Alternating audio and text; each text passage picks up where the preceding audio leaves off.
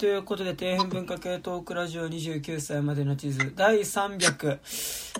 回ということですね。はいえー本日は2022年4月の11日ですね。で、はいえーはいございます。えーなんかもうね、急にすごい、あったかくなってきてね、なんか、うん。半半袖でね、なんか外とか歩いちゃったりとかしてますが、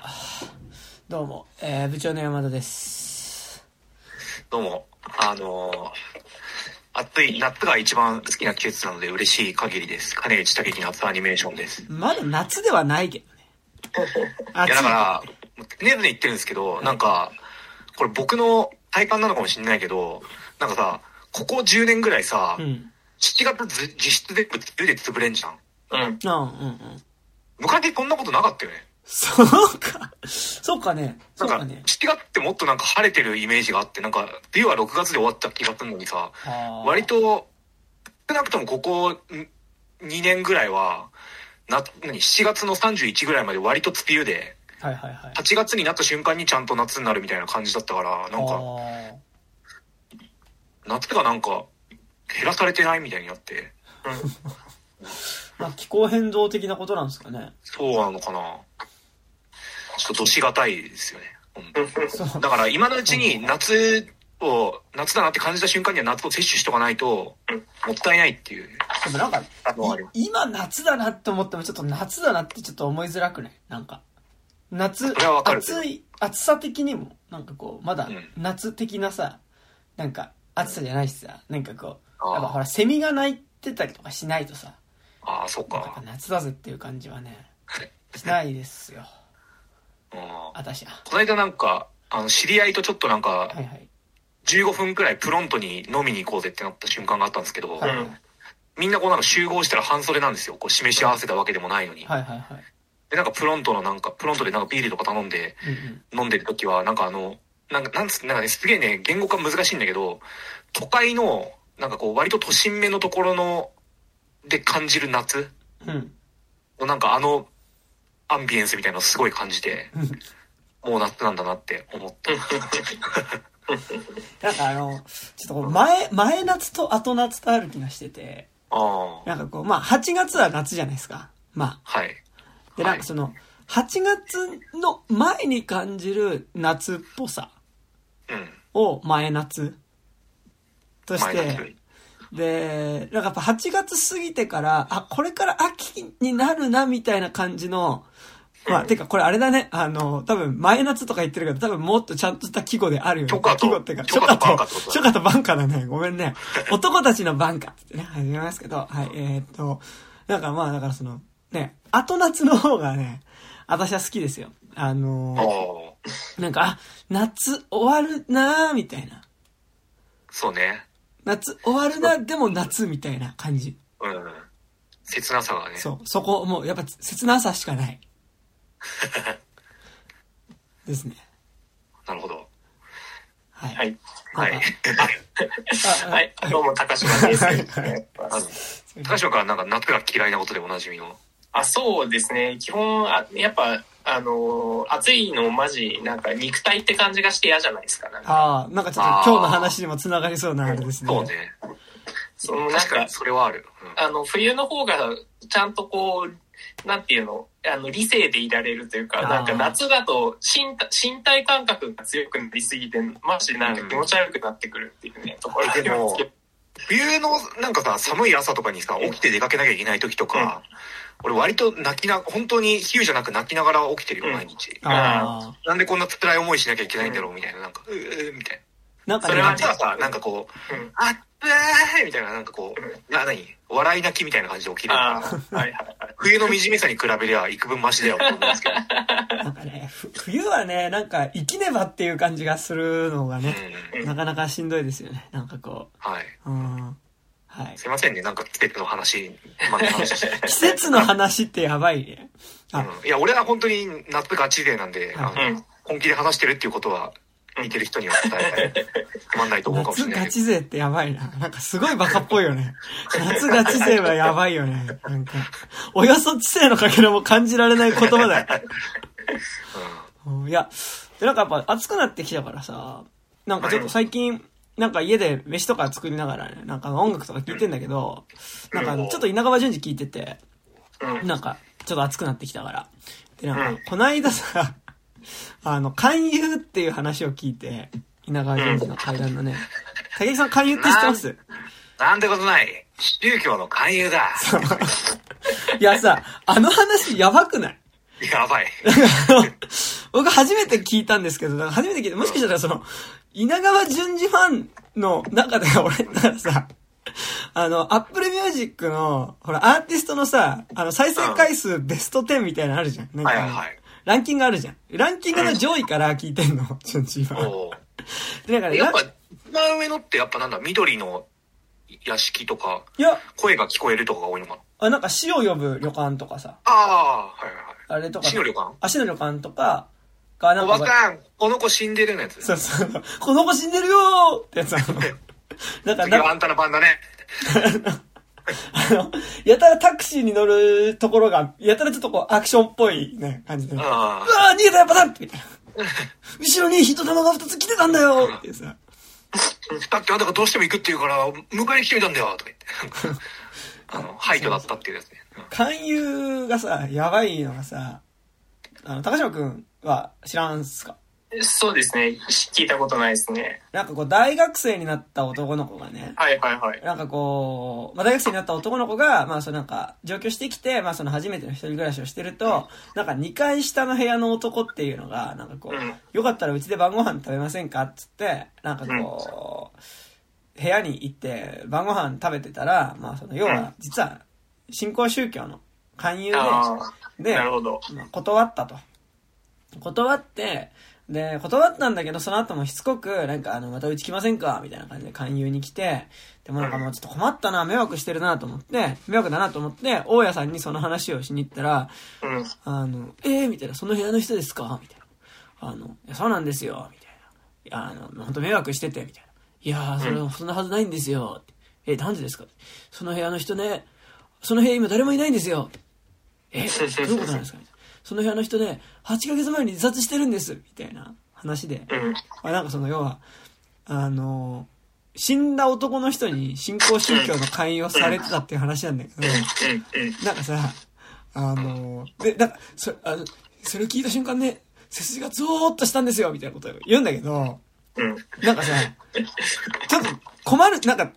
何に、なんかタグが多いじゃん。なんかその、うんそう。なんか、ゆ幽霊に新興宗教の勧誘をされてたっていうさ、なんかこう、いやだから、ある意味、それってさ、あの、信仰を持つ人にとっては救いですよね。あ、死後の世界にも信仰はあるんだ、みたいな。まあすごい証明されてるよね、だからね。だからなんか、何？その、無宗教、無宗教っていうか反宗教だったりする人ってさ、いや死んだら無になるんだからそんな、今神様にお願いしたところで無駄だろうとかあるけどさ、うんうんちゃんと意味あったっていう。宗教の世界はあるみたいなね。うん。で、なんかさ、でその話のオチがさ、その大家さんがさ、困ったなぁ。これでまた新しいじゅと、なんか住人を探さなきゃいけないなぁって言って終わるんだけど、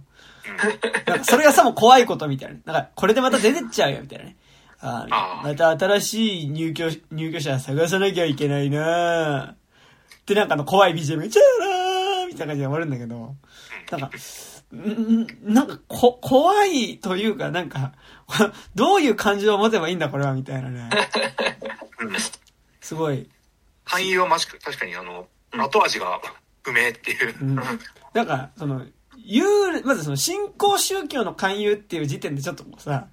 カルトなのにさ、うんなんかさらにそこにさ、なんか心霊っていうオカルトがさ、加わってきてさ、なんか、どっちに集中すればいいんだこれはみたいな、すごい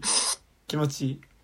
になりました。はい。最近はそんな感じです。は。はいい。はいどう。も。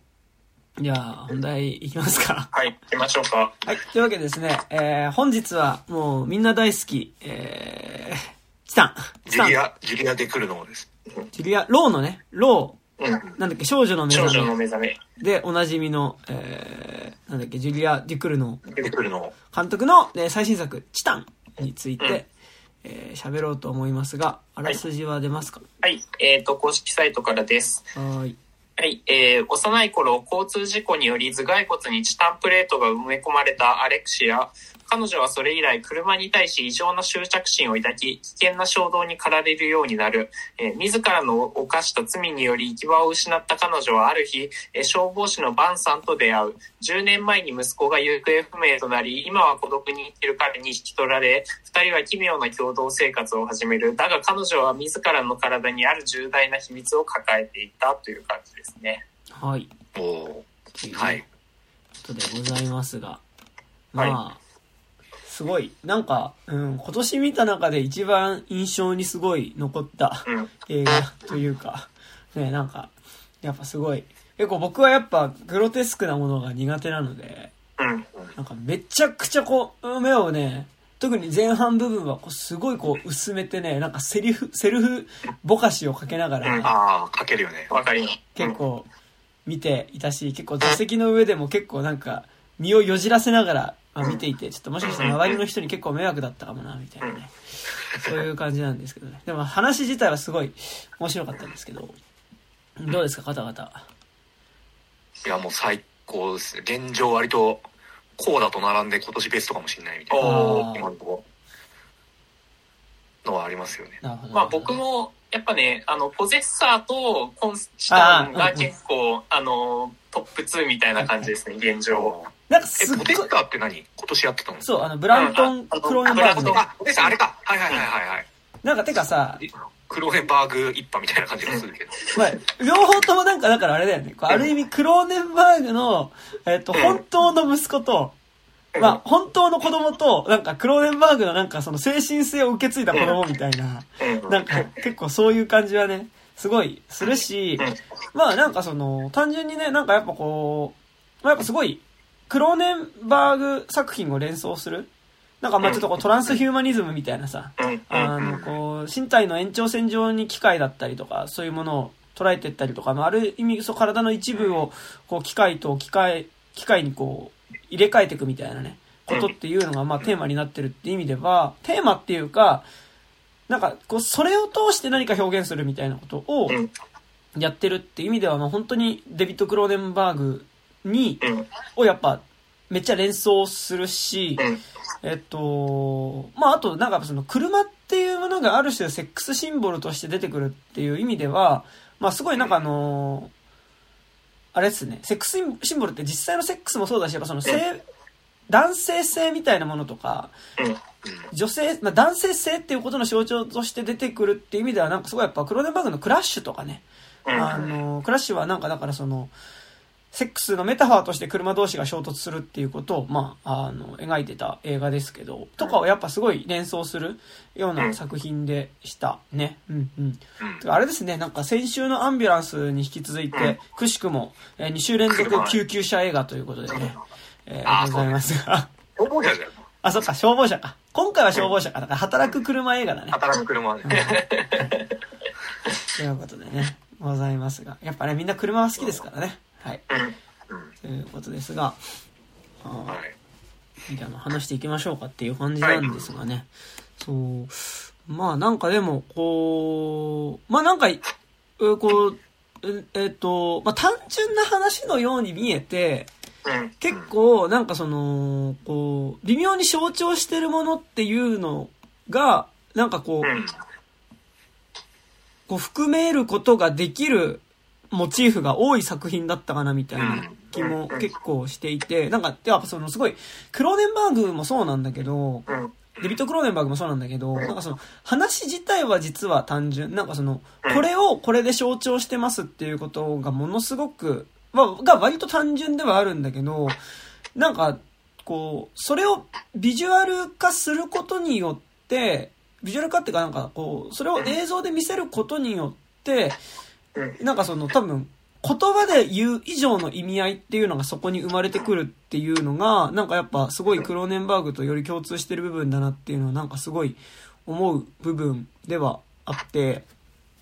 まあなんかなんだろう、こう、結構今作ってさ、なんか単純な見方をすると、なんかこう、女性の体に生まれた主人公っていうのが、でもなんかこう、実は性自認としてはどっちかっていうと男性で、なんかその、ある意味性転換じゃないけど、その、うん。肉体の性別を男にしていく話にも、なんかうん。見えるかなっていうところがあ、なんか最初したんだけど、うん。でもなんか、こう、ここで描かれる男,、まあ、男性っていうものが、まあ、主人公が体に取り込んでいく男性っていうものが、なんかすごいその、より、本当に肉体的な意味での男性っていうことじゃなくて、なんかその男性性として描かれてる感じっていうのが、まあなんかすごいしていて、うん。なんかこう、その意味でなんか単純に言うとなんかその女性の体で生まれた人が男性になっていく話に、俺は単純化するとそう見える気がするんだけど、でも、なんかこう、その話の中で、ある種なんか男女とかいうレベルの、なんかそのう、ん。性別の二元論みたいなところにとどまらない、なんかこう、ひに人のあり方みたいなものすら提示できている感じがあって、なんか、こうやっぱローもそうだったけど、ローってこの監督のね、その前に撮ってた映画もそうだけど、なんかやっぱこう、こう表現としては結構やっぱグロテスクだし、なんかやっぱ過剰な表現が含まれるんだけど、でもなんかやっぱ最後見た時になんかこう、ものすごくこう、なんか自分自身の何か、自分自身っていうかなんかその登場人物の何かがものすごく肯定されたような、なんかうん。その人物のその人性が何かしらすごい肯定されるような終わり方をしていくっていうのが、なんかやっぱすごいいい部分だなと思ってて、まあなんかちょっと、あの、個人的にはなんかローもそうだし、あとミッドサマーとかにも結構近いような爽快感が俺は、あの、爽快感っていう部分でも結構あったりとかしたうん。かなっていうのがあるんですけど、うん、うん。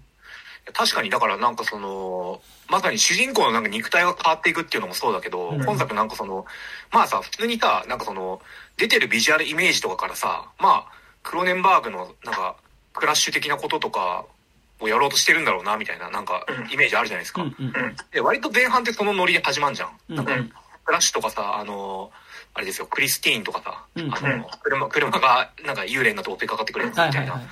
ああいうなんかこう、ちょっと過剰ななんかジャンル映画みたいな感じで始まるんだけど、なんか、それで2時間やるわけじゃなくて、そこはあくまで基本設定みたいな感じで、あの、割と後半部分、結構なんかその設定を踏まえた上で、なんか人間ドラマパートに入っていくっていうのが、なんか普通に単純になんかこういった映画の語り口としてなかなか見ないバランスだなっていうのがあって、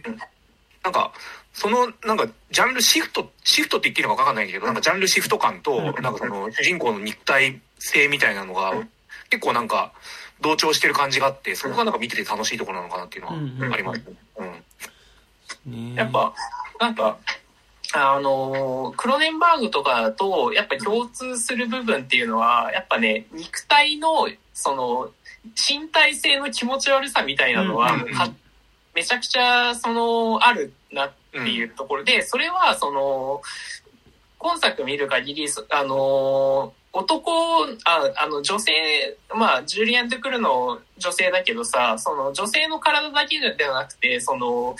男女平等に気持ち悪さみたいなのにめちゃくちゃああるのを取ってるのと、あと、ローと共通するのは、やっぱり、その、彼女の作品の中のセックスって、めちゃくちゃぼ、そううんうんあの、い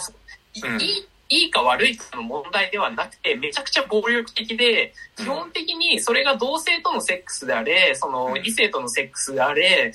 あの、絶対に暴暴力、あの、それって、あの、突き詰めると暴力だよねっていうところを、うん。それはその、否定も肯定もせずに、その、うん。ちゃんと取ってるところとかがめちゃくちゃ個人的には好きで、その上で、その上でどうするかだよね、みたいな、うんなんうセックスって暴力だけど、それで、あの、そこに対してやっぱめちゃくちゃその、多分ここが一番クロネンバーグと違うんだけど、そのクロネンバーグはそんなにそのヒューマニズストではないから、その、そこでめちゃくちゃ冷たい視線になるんだけど、あの、ジュリエン・ドゥ・クルノーの場合は、あの、ローとかもそうなんだけど、そこでその人と人とのつながりっていうのが出てきて、その、身体的ではない、その、うん。精神的なつながりっていうコミュニケーションによって、その、そ、そこがこう、なんていうか使用されて、こう、弁証法的にこう、上に上がってって、うんうんうんそれでなんか、新しい人間性みたいなのを、なんかこう、到達しようみたいなところっていうのが、なんかう、んそこがすごい特徴的だよなとは思いました。うんそうね。そう確かに。あとなんか、うんうん。あ、ごめん。あ、なんかさ、前半部分のさ、その、セックスのスプラッシャーパートみたいなうんのが、はいはいはい。あれってなんかこう、ジャンル映画的にも面白いよねって割と語られるし、確かにジャンル映画的にも面白いんだけど、うんうん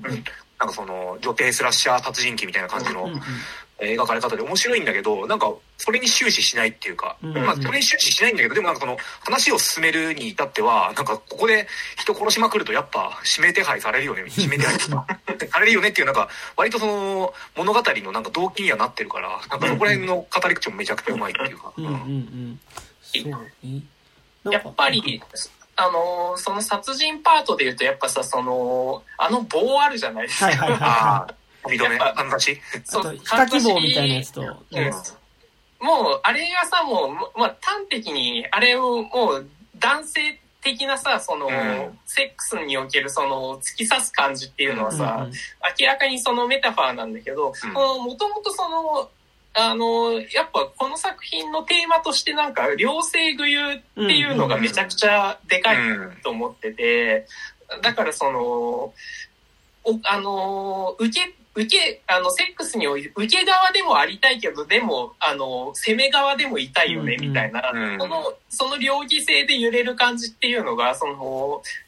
そそれがその、男と女に分かれてるんじゃなくて、それって性別関係ないよねうんっていううんところで、あのかんざしでぶっ刺すっていうの、セックスした後に、こう、ぶっ刺すっていうのは、なんか、その、なんて言うんだろう。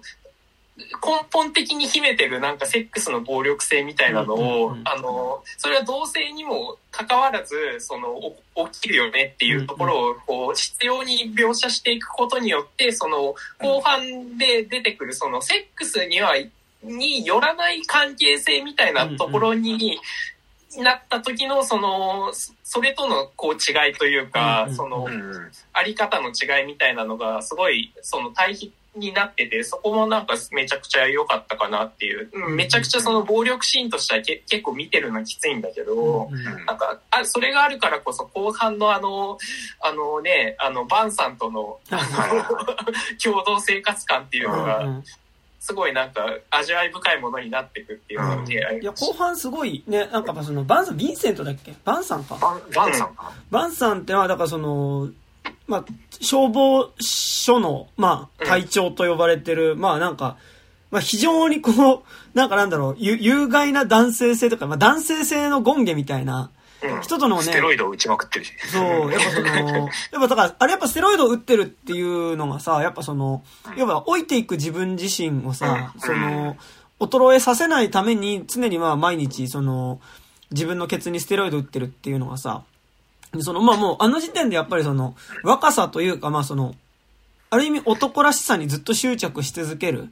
あの、存在として描かれていて、で、まあその、彼との共同せ、奇妙な、本当に奇妙な共同生活をすることによって、まあある種その、えー主人公のアレクシアっていうのが、まあ救われていくというか、まあその、まあお互いに自分の居場所っていうものを見つけていくわけだけど、まあなんかでもこう、すごい、でも印象的なのが、まあなんかそのさっき高島君言ったみたいに、やっぱこの映画、セックスシーンとかやっぱその、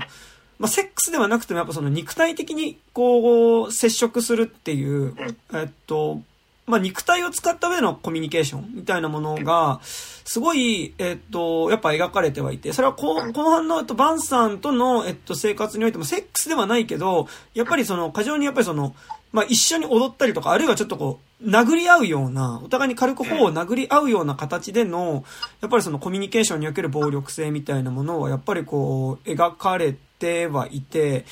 なんかこう、結構なんかなんだろうな。あの、で、そういう意味でやっぱ結構その、常に相手の体に近づいてコミュニケーションをするっていうこと、まあ肉体に触れたりとかすることによって、コミュニケーションを図るっていうことが、まあすごい描かれてる映画ではあるんだけど、まあそれが常にやっぱりその、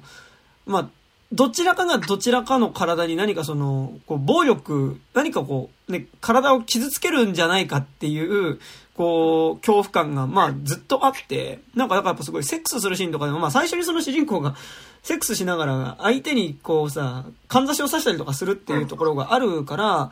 えっと、よりそれはサスペンスフルに見えるわけだけど、でもやっぱりなんかその、常にやっぱりその、セックスシーン自体に、もうなんか、やっぱそれを見てこう、あ、エロいな、みたいな感じで、やっぱ興奮はあんまりできない撮り方をしていて、あやっぱ常になんかこう、何かが、こう、お互いに相手の首にこう、ナイフを突きつけるような感じというか、なんかやっぱこう傷つけ合うような感じがあるっていうのがまあすごい印象的な映画で、でもなんかやっぱこう同時に思うのが、なんかこうなんだろう、こう、体を機械化していくって言うとさ、なんかなんだろう、むしろこう、まあ今回の作品は全然違うけど、なんかその、単純に、こう、体が肉体じゃなくなっていくっていうことうん。肉じゃなくなっていくっていうことはさ、ある意味なんかその、性的なつながりとかさ、なんかその性的な執着から解放されるような方向に行くんじゃないかみたいなのって一個あるような気はするんだけど、あの、それこそ全然話違うけど、その、押井守の高架機動隊とかイノセンスは結構多分そっち方向で書いてはいて、その体を細胞化するっていうことはやっぱその、正気がなくなるっていうことだから、やっぱりなんかその、あの、性欲じゃないところでの関係性みたいなものが出てくるみたいなね、あの、ところっていうのが、まあ、一応裏テーマとして多分、より多分イノセンスとかってあったりすると思うんだけど、だし、なんかその、全然違うけど、広角機動隊も、えっと、まあ、女性である主人公っていうのが、まあその、体の中に別の、よりその、無機質な生命体っていうものを、えっと、自らの体に宿らせることによって、まあ最終的にその、性別とか肉体を超越した存在になるっていう話で、だからまあなんかその、その意味で、まあなんかその、似てる感じはすごいするんだけど、まあでもその別に、高架機動隊はね、なんかその、多分フェミニズム的な視点とか、多分女性の体っていうこととかは、まあその、描かれてはいないから全然違うんだけど、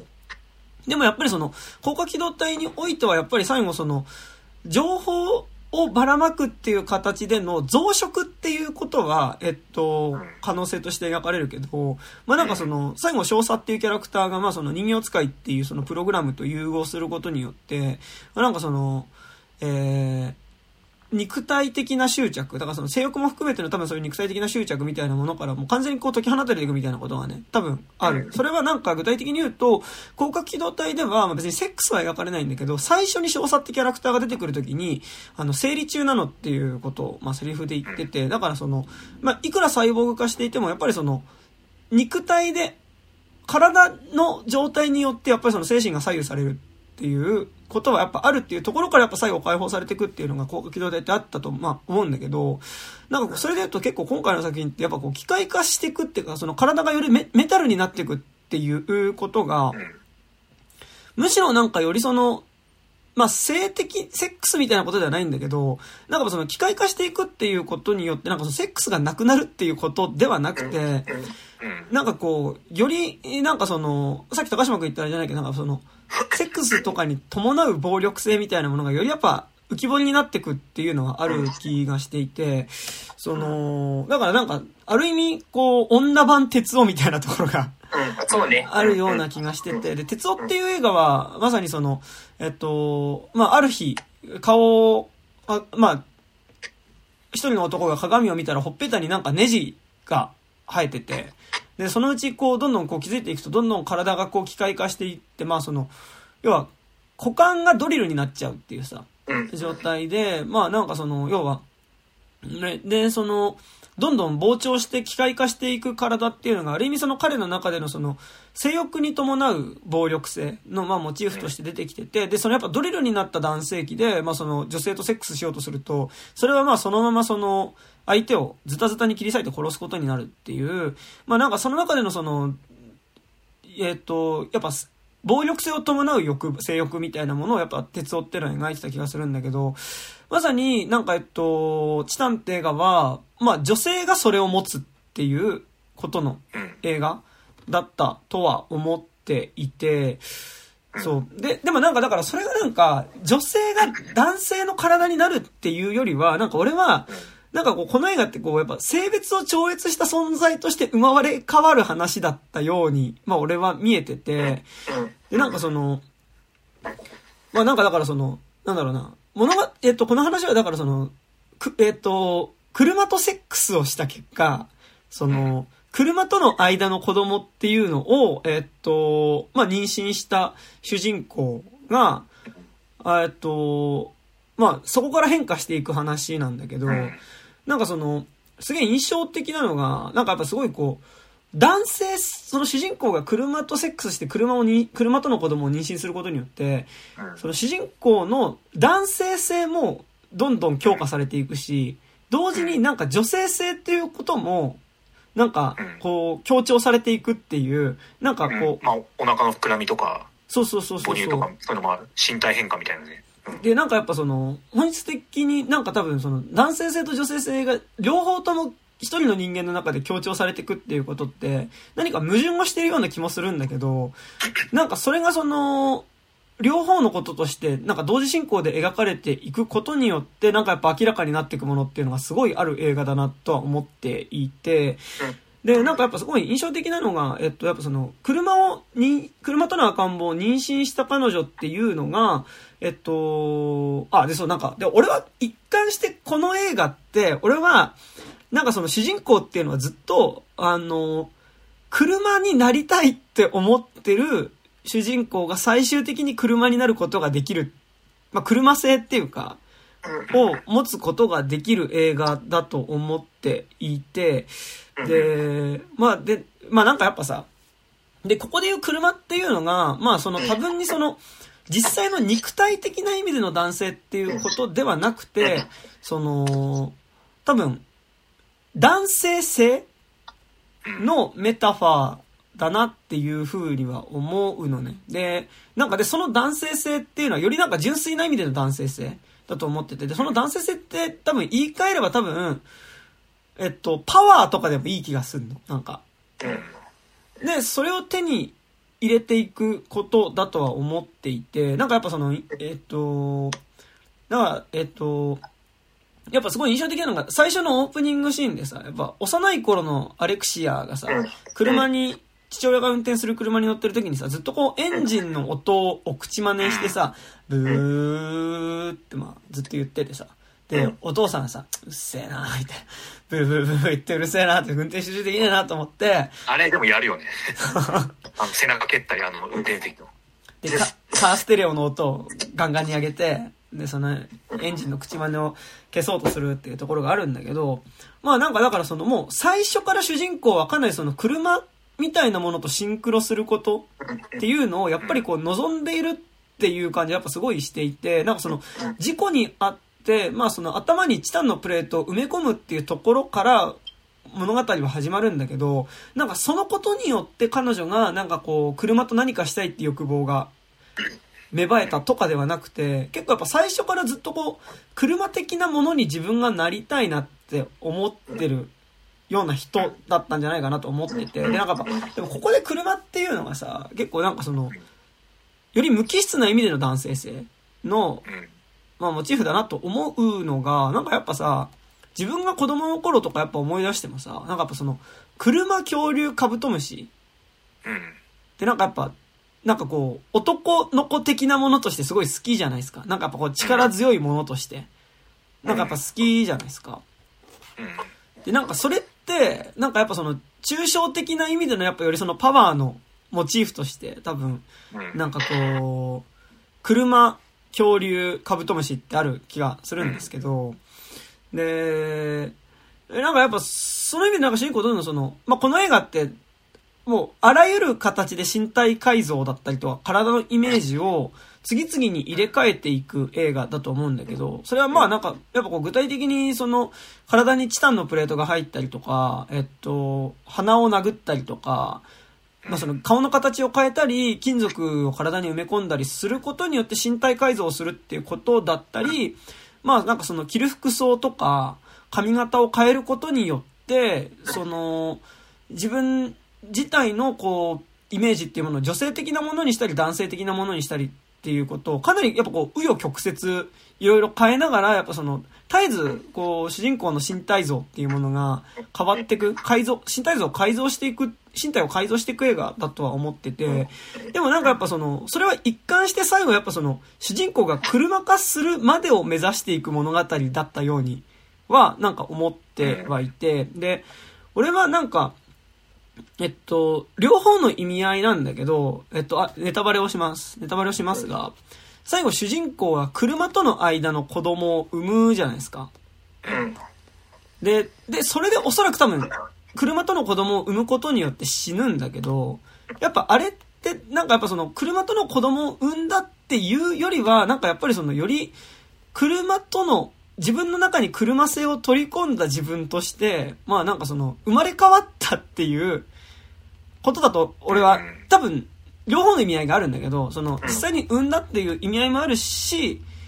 俺が今言ったみたいに多分生まれ変わったっていう意味の両方がある気がするんだけどうん、でも俺はなんか多分そのよりその最終的に最初生まれた時から車になりたいと思っていた女の子っていうものが最終的にその、えー、車って的なものを取り込んだ存在として生まれ変わる話。で、車的なものを取り込んだ存在っていうのが、まあその、股間が別に映されないからあれなんだけど、多分、もうなんか性別とかじゃない存在になってくっていうことだったんじゃないかなっていうのは思っていて、なんかその、別にペニスがあるかどうかは別にして、そのより男性的な存在、男性的な力を持ったものに生まれ変わるっていうこと。だったのかなっていうのは思って、俺は見ていて、なんか、あのー僕は、なんか微妙にちょっと違うのはそんなにその、多分ね、男性性と加害性みたいなのが、微妙にわ分かれてる気はしてうん。て。あのーなんえっ、と、な、まあ、基本的には大まかには大体山田くんとも大体見た感じは一緒なんだけど、うんうんうんその、自らの加害者性を受け入れるみたいな。話だったとは思ってて、でもこの映画においてそれは男性性ではないよねっていうところが重要だった気がするんですよ。うんうんうんあの、だからその車的なものっていうのが、その確かにその男性っぽいメタ、男性性的なそのメタファーっぽく見えるんだけど、多分そっちっていうのはバンさんの方、男性、より多分男性性の方はバンさんの方でやってると思う。うんうんうんで、あのーで、まあだからこそ、その、じゃあ車性ってなんだってなった時に、その、その加害性というか、そのセックスにおける、あの、加害者性みたいなものだったりとか、うんうんうんうんその、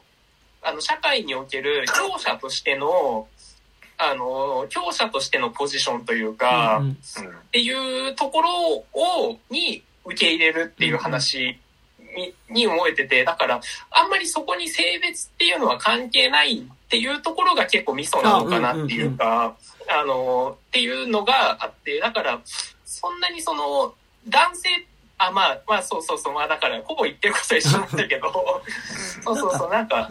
そこにあんまり、この映画においては、その、男性性っていう言葉をあんまり使いたくないというか、なんか多分、えっと、俺がさっき言った多分、抽象的な意味での男性性って多分そうだ。であそううん、言い換えると多分パワーって言ってもいいと思うんだけど多分そのよりパワーだとは思っていて、で、それは多分、えっと、言い方を変えると、多分その、より自分から、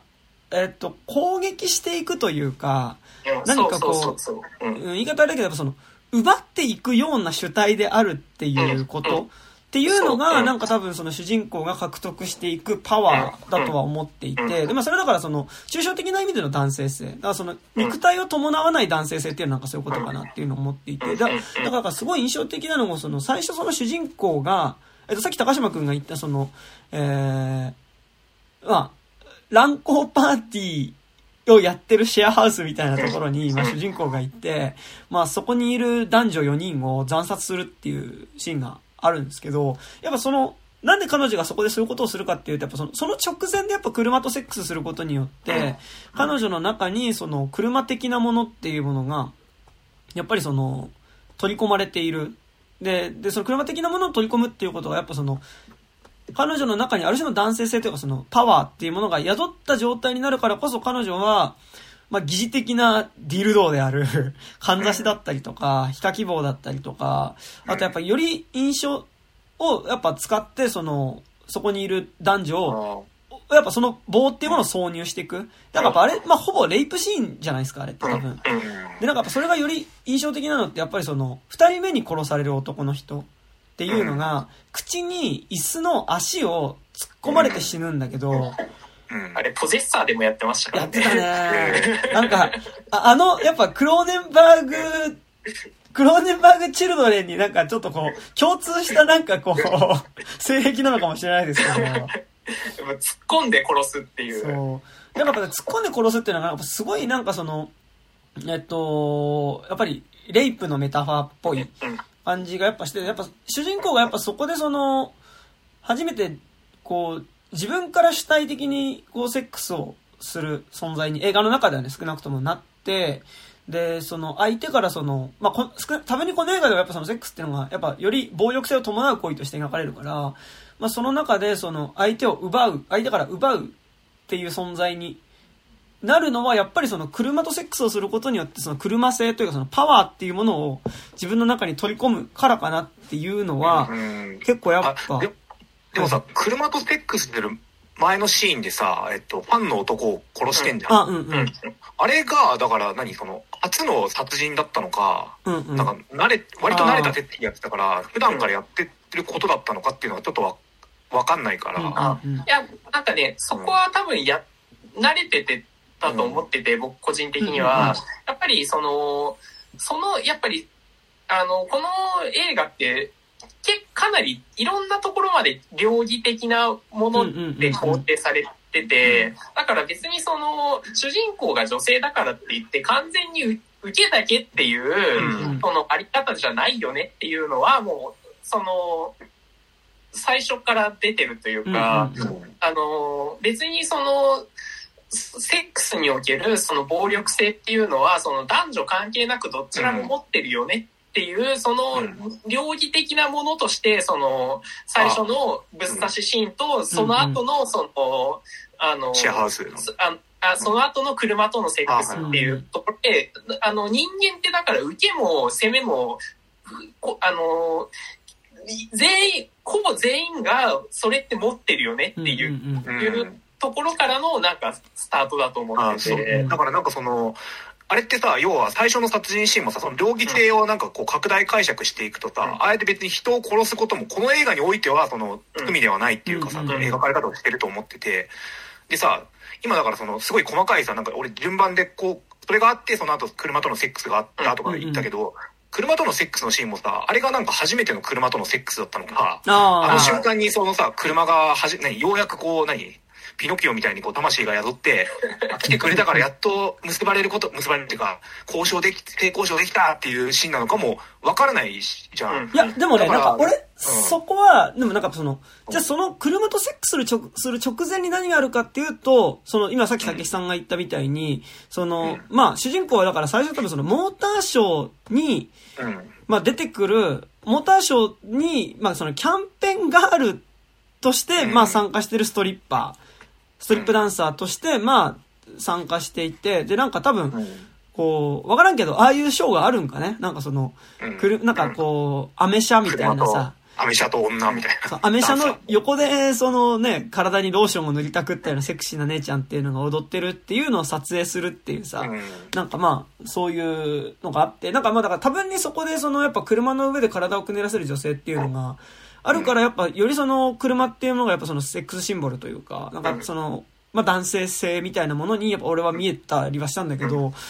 で、なんかやっぱそのショーにはなんかやっぱ結構ずっとそれを追っかけてるファンの男っていうのがまあ、いて、で、まあ主人公はなんか多分その界隈ではまあある種のアイドルではあるわけでね。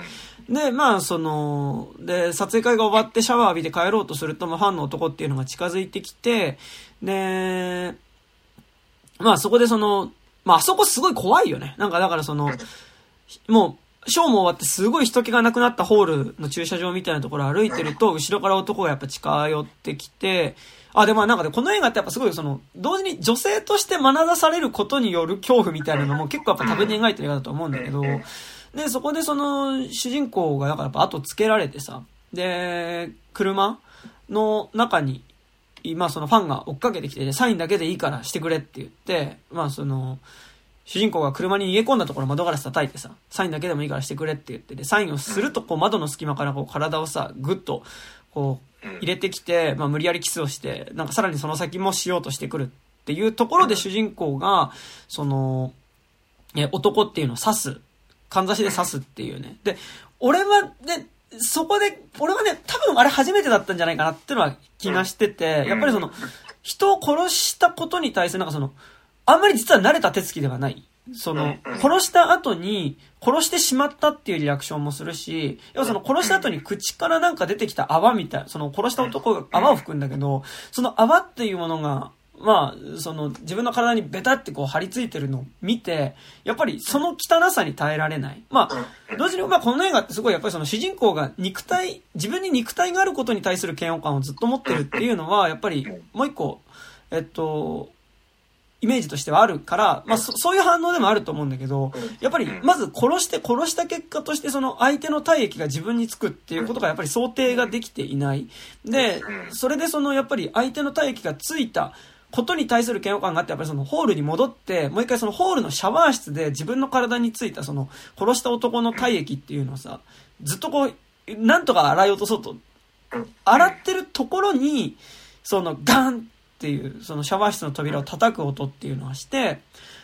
で、その音がする方に扉を開けてみると、そのアメ車がいるっていうさ。で、そこでセックスをするっていうことになるから、なんか俺はやっぱその先に彼女が、あの、だからある意味その、奪われてしまう存在。まあこれちょっと言い方むずいんだけど、そのやっぱりその欲望を向けられて、欲望によって奪われてしまう存在であるところから、あそこで反撃を一回することによって、なんかやっぱ車から呼ばれる感じというか、があったんじゃないかなっていう気がしていて、だからこそあそこでその、最初に彼女が奪われる存在だったところから反撃して奪う側になるところで車から呼ばれるっていうことだとは俺はなんかそういう風に見えたから、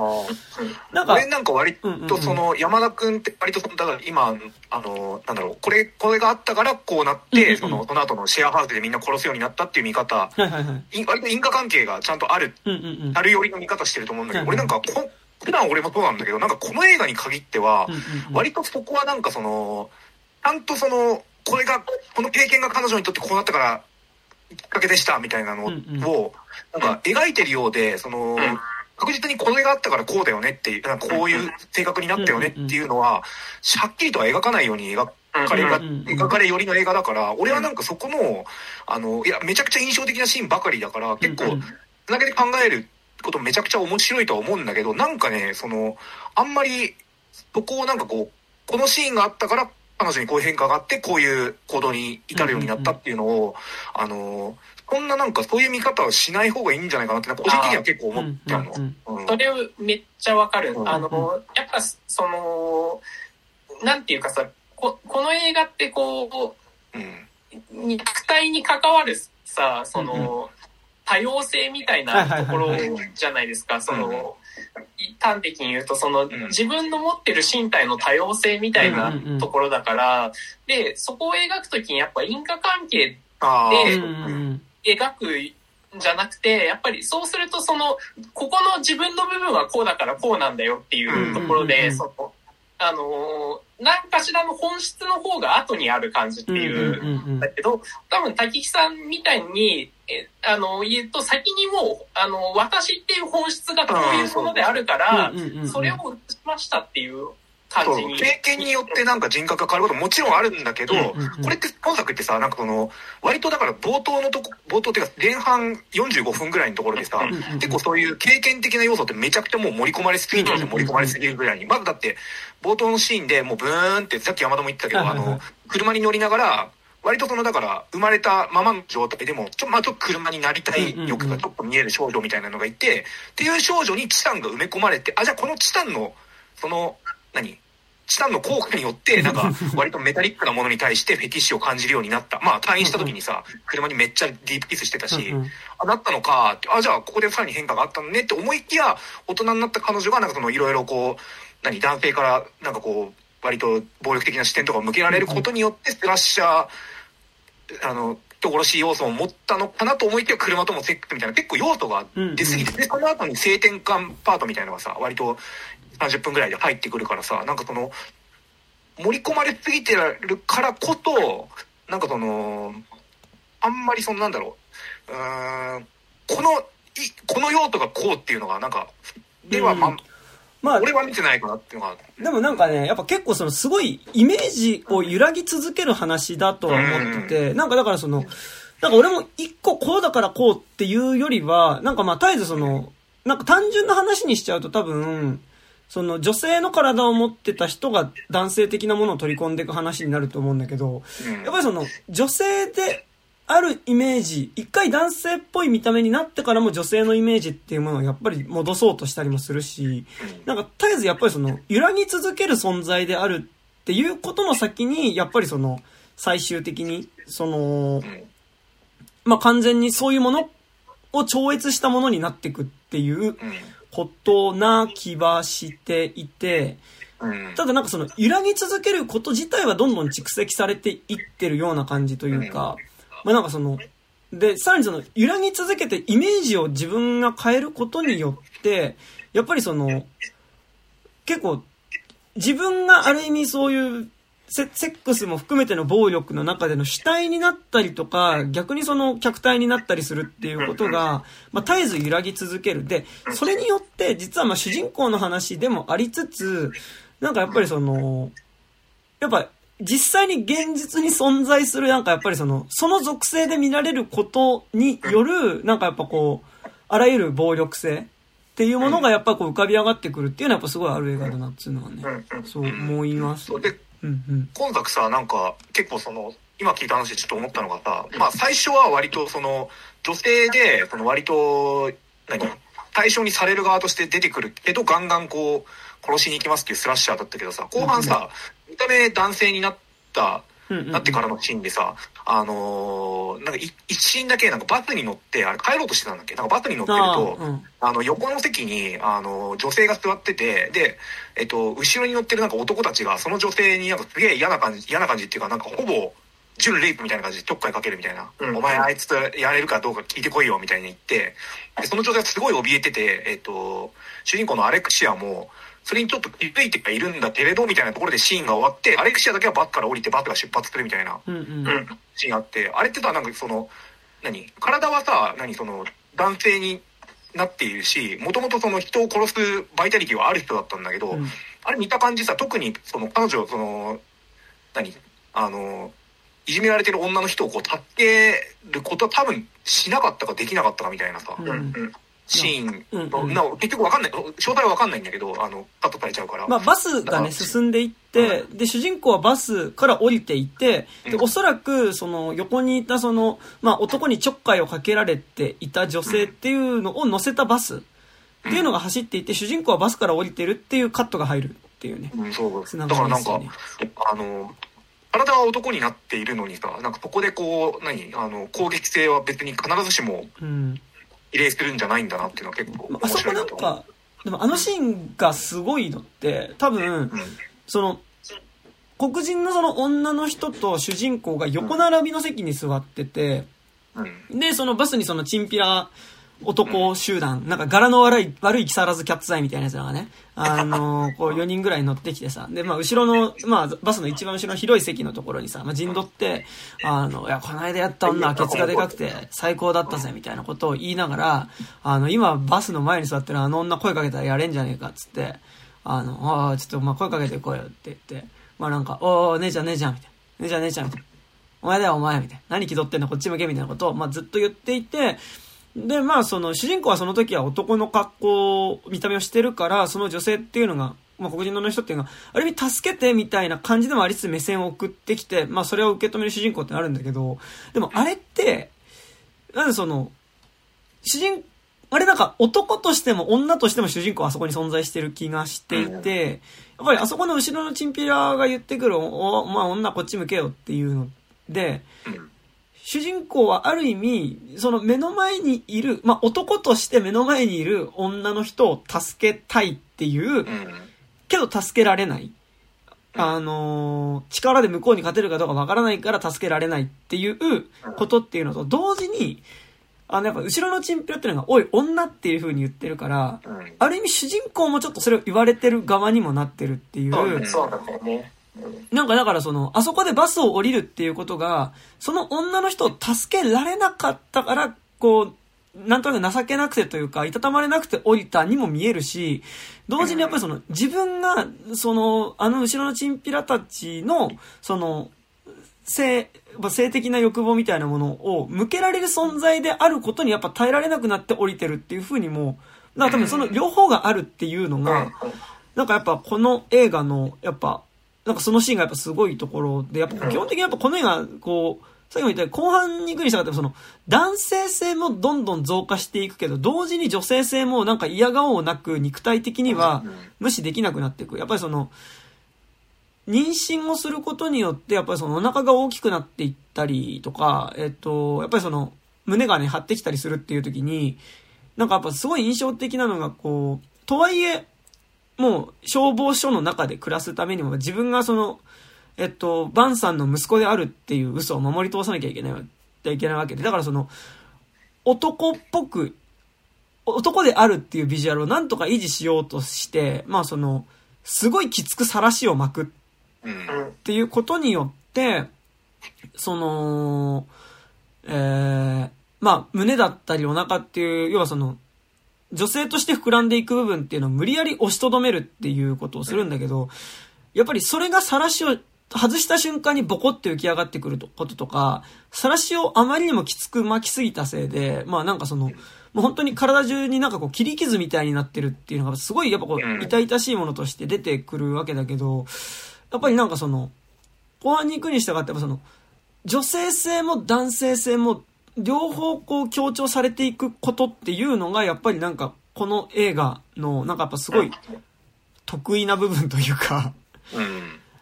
な気はしていて、で、まあそれは同時に主人公の多分その肉みたいなものに対する嫌悪感みたいなものとも結構そのリンクはしていて、うん。で、なんかある意味その、なんか、こう肉みたいなものから、自分の肉体みたいなところからこう、解放されていく話でもありつつ、同時に肉みたいなもの自体を肯定していく話でもあるような気がするっていうのが、まあすごい印象的で、なんかちょっと細かいところなんだけど、で、なんで主人公が後半に行くに従って肉体としての自分自身も肯定できるかっていうと、それは二人目の父親であるバンさんの、えっと、えーアレクシアへの触れ方っていうのと、触れ方っていうのは、元々の実際の父親の触れ方の違いがやっぱそこにはある気がしていて、でなんかやっぱすごい、わ俺は細かいところだけど印象的だったのが、えっと、おそらく最初の元々の本当の父親と一緒に暮らしてる時って、アレクシアが、は、あの、手作りの食べ物を食べてないんだよね。なんか、あの、こう最初の食卓シーンで、なんかあの、父親がなんかこうオーブンを使ってなんかこうチーズパスタみたいなものを作って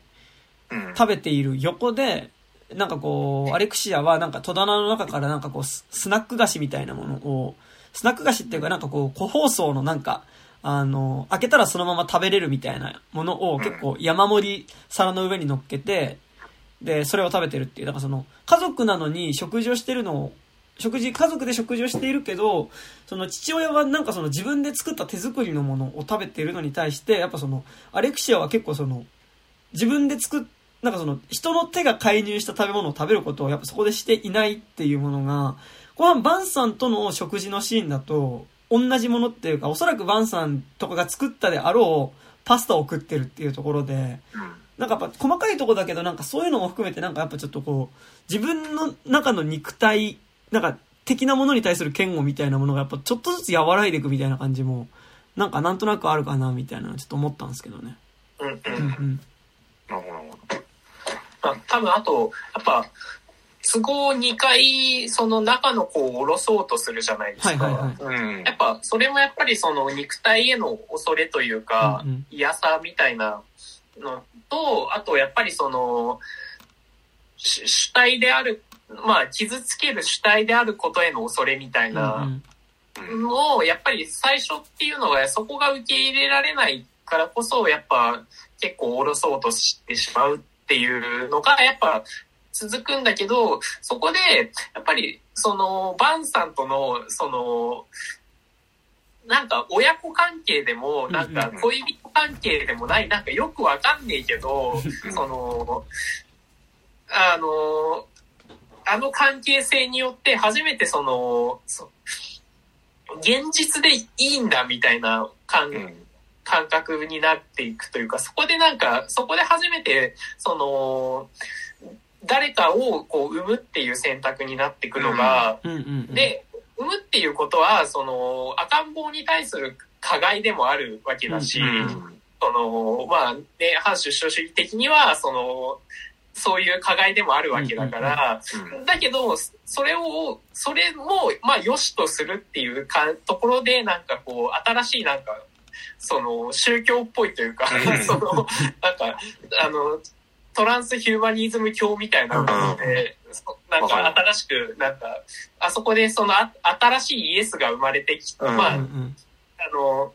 彼女はイエスでありマリアであるっていうところがやっぱ重要というか、その、中部、あの、バンさんがさ、こう、紹介するときにさ、神の子、あの神、神の子は、だから。俺が神だから。そうそうそう。こいつはイエスみたいな。そうそうこ、こいつはイエスだっていうところも言ってるし、だからそこでその、マリアでありイエスで、が、こう、あ、新しい子を産むっていうことが、で、それっていうのがなんかこう、性、性を超越したなんか、新しいヒュヒュヒューマンであるっていうことが、なんかめちゃくちゃその 宗教っぽいっていうか、かなりそここそすごいヒューマニズムだなっていうところは。本当そうで、あの俺さ、普通にさ、なんかあの、最後になるまでさ、あの、生まれてくるのはさ、なんかあの、バンブルビーみたいなやつが勝手に生まれてくるって。やっぱ、いや、よく考えて生まれてきたのは、まあ人間、ちょっと鉄っぽい人間みたいなやつ。いや、でもそうだよね。確かに、あの、母親が人間で、父親がまあ、あの、車なわけだから、半分人間半分車だから、あの、そのままね、ビーストランスフォーマーみたいな生まれてこねえだろっていうのは、至極真っ当だなってなんか判定したんだけど、今度なんか何が素晴らしいって、あの、バンさんの、えっ、ー、と、実の息子の部屋に、あの、まあ、息子としてこう戻ってきたっていう体でこう、晩餐家に入っていくから、顔がちょっと似てんだよね。そうそう。部屋を使わされるわけなんだけど、まあ、そのバンさんの息子っていうのは、えっ、と、十数年前になんか、なんかおそらく、多分だけど、その親父のこうマッチョ性とかもいろんなものが嫌で家を出て行ってしまったっていうことだと思うんだけど、彼の部屋がその、その家を出て行ったそのままの状態で割と保存されてて、であの部屋の中にあるものを見るとなんかブリッジ系のちょっとデカめのロボットの、ロボット？あのよくあれなんかこう四角い顔したロボットのフィギュアみたいなのがちょっと置いてあったりとかあとすごい印象的だったのがクイーンの「世界に捧ぐ」っていうあのロボットがジャケットになってるアルバムのポスターが貼ってるの。あの絵で描かれてなんかそまあ結構それもなんかこう四角、四角、えー、面長の顔したロボットが、なんかこう、手をこう広げてると、その手の上でなんかクイーンのメンバーたちが倒れて死んでるみたいなジャケットなんだけど、なんかこう、そ、それを、その部屋の造形から見るに、バンさんの実の息子って結構なんかその、あ、ロボットが好きな子だったんだなっていうのは、わかる。なんかちょっと押し量れるんだけど、なんかロボットってさ、なんか単純に言うとさ、ロボットもなんかこうメタリックで男の子的な、男性的なものだって捉えることもできるんだけど、でもなんかその、彼の部屋を見た時に、むしろちょっとなんかこう、子供で見てなよなよしてるみたいな。ロボットのおもちゃっていうのが、あ、なんか、ちょっとなんかあの、お前男の手にこんなおもちゃで遊んでる感みたいなのとしてもちょっと見られるの。あ、はい。うん、でもそれ俺の感触だと、あで多分結構重要なのがあの途中でさ、その多分女物のさ服着てたじゃないですか、はいはい、でで多分その晩父親は多分自分のむあの息子の女性性に耐えられなくて、結構ギクシャクしてた部分っていうのもあると思ってて、だからその、だからこそその両性具有のその、えっ、ー、と主人公と関係することによって自分のむ実の息子の女性性も受け入れることによって、うん、新しいそのあそのやっぱり父親の方バンさんの方もそのあの新しいそのあのトランスヒューマンとして生まれ変われるというか、うんうん、そういや本当はめちゃくちゃあったと思うんです。まあ、だからその実の息子ではないけど、実の息子として扱うみたいな。ここちょっとなんかさ、あの、浜口竜介の偶然と想像の3作目をちょっと思い出してほしいんだけど、あの、他人だって分かってるけど、最初にもう勘違いした以上、うん割とその人として接してみないみたいな感じの、よりハード版みたいな感じで見てたんだけど、なんか最後に、その、まあ、あまあ、本当にそういうことがあったか分かんないけど、その、町相撲のせいでロボット好きだったり、あの、女性性を持ってる息子をこう、自分の過ちによってね、失ってしまったうんうん。町相撲親父が、あの、改めて本人ではないんだけど、あの、息子として捉える義息子が、あの、機械人間を出産することによって、ようやく、あの、何愛によって結ばれるみたいなラストっていうのが、すげえ感動的だなっていうのがなんか思って。なんかだから、最後でやっとあの父親って多分ちゃんと親子の関係をうん。気づく。っていうかなんか、主人公、アレクシアにしてもバンさんにしても、最後に、その、アレクシアが、まあ俺はそう見えたってあれだけど、その、そう見えたそっちにより重きを置いて解釈してみたけど、その、機械、車人間として、あの、性別とかをやっぱ超越した存在として生まれ直すことによって、うん。あの、で、それをバンさんが抱くことによって、初めて、その、親子関係を結ぶことができる。で、なんかさっき高島君、その、バン、えっと、アレクシアは、キリストでありマリアって言い方したけど、やっぱ、それはお、あの、バンさんもそうだと思ってて、バンさんが最後、その、えー、アレクシアが生んだその、機械の子、まあ、車の子供っていうのを抱き上げるシーンっていうのが、なんかやっぱこう、あそこラストシーンすごい変なシーンだなと思ってて、やっぱ、男性的でもあり、同時になんかこう、女性的でも、母親っぽくも、父親でもありつつ、同時に母親っぽくも見えるっていう、なんかそういう風なものに映っていて、で、なんかそれで言うとやっぱその、最後の、その、えー、アレクシアが車の子供を産むシーンっていうのが、なんかやっぱ俺はすごい奇妙なものに見えて、っていうのは、まあなんかその、えーだから、まあある意味、妊娠に立ち、出産に立ち会うっていうことなんだけどさ、その、で、もう、二人だけで出産を、まあするっていうシーンになるんだけど、なんかあそこでアレクシアの横にいるバンさんっていうのが、まあなんかその、頑張れみたいなことを言って、大丈夫だみたいなことを言って声をかけてるんだけど、やっぱなんかあれがね、その、なんかなんだろう、あの、すごい重いダンベルを、ベンチプレスを持ち上げようとしている、なんかこう息子を褒める、こう、横で応援する感じというか、なんかこうやっぱ、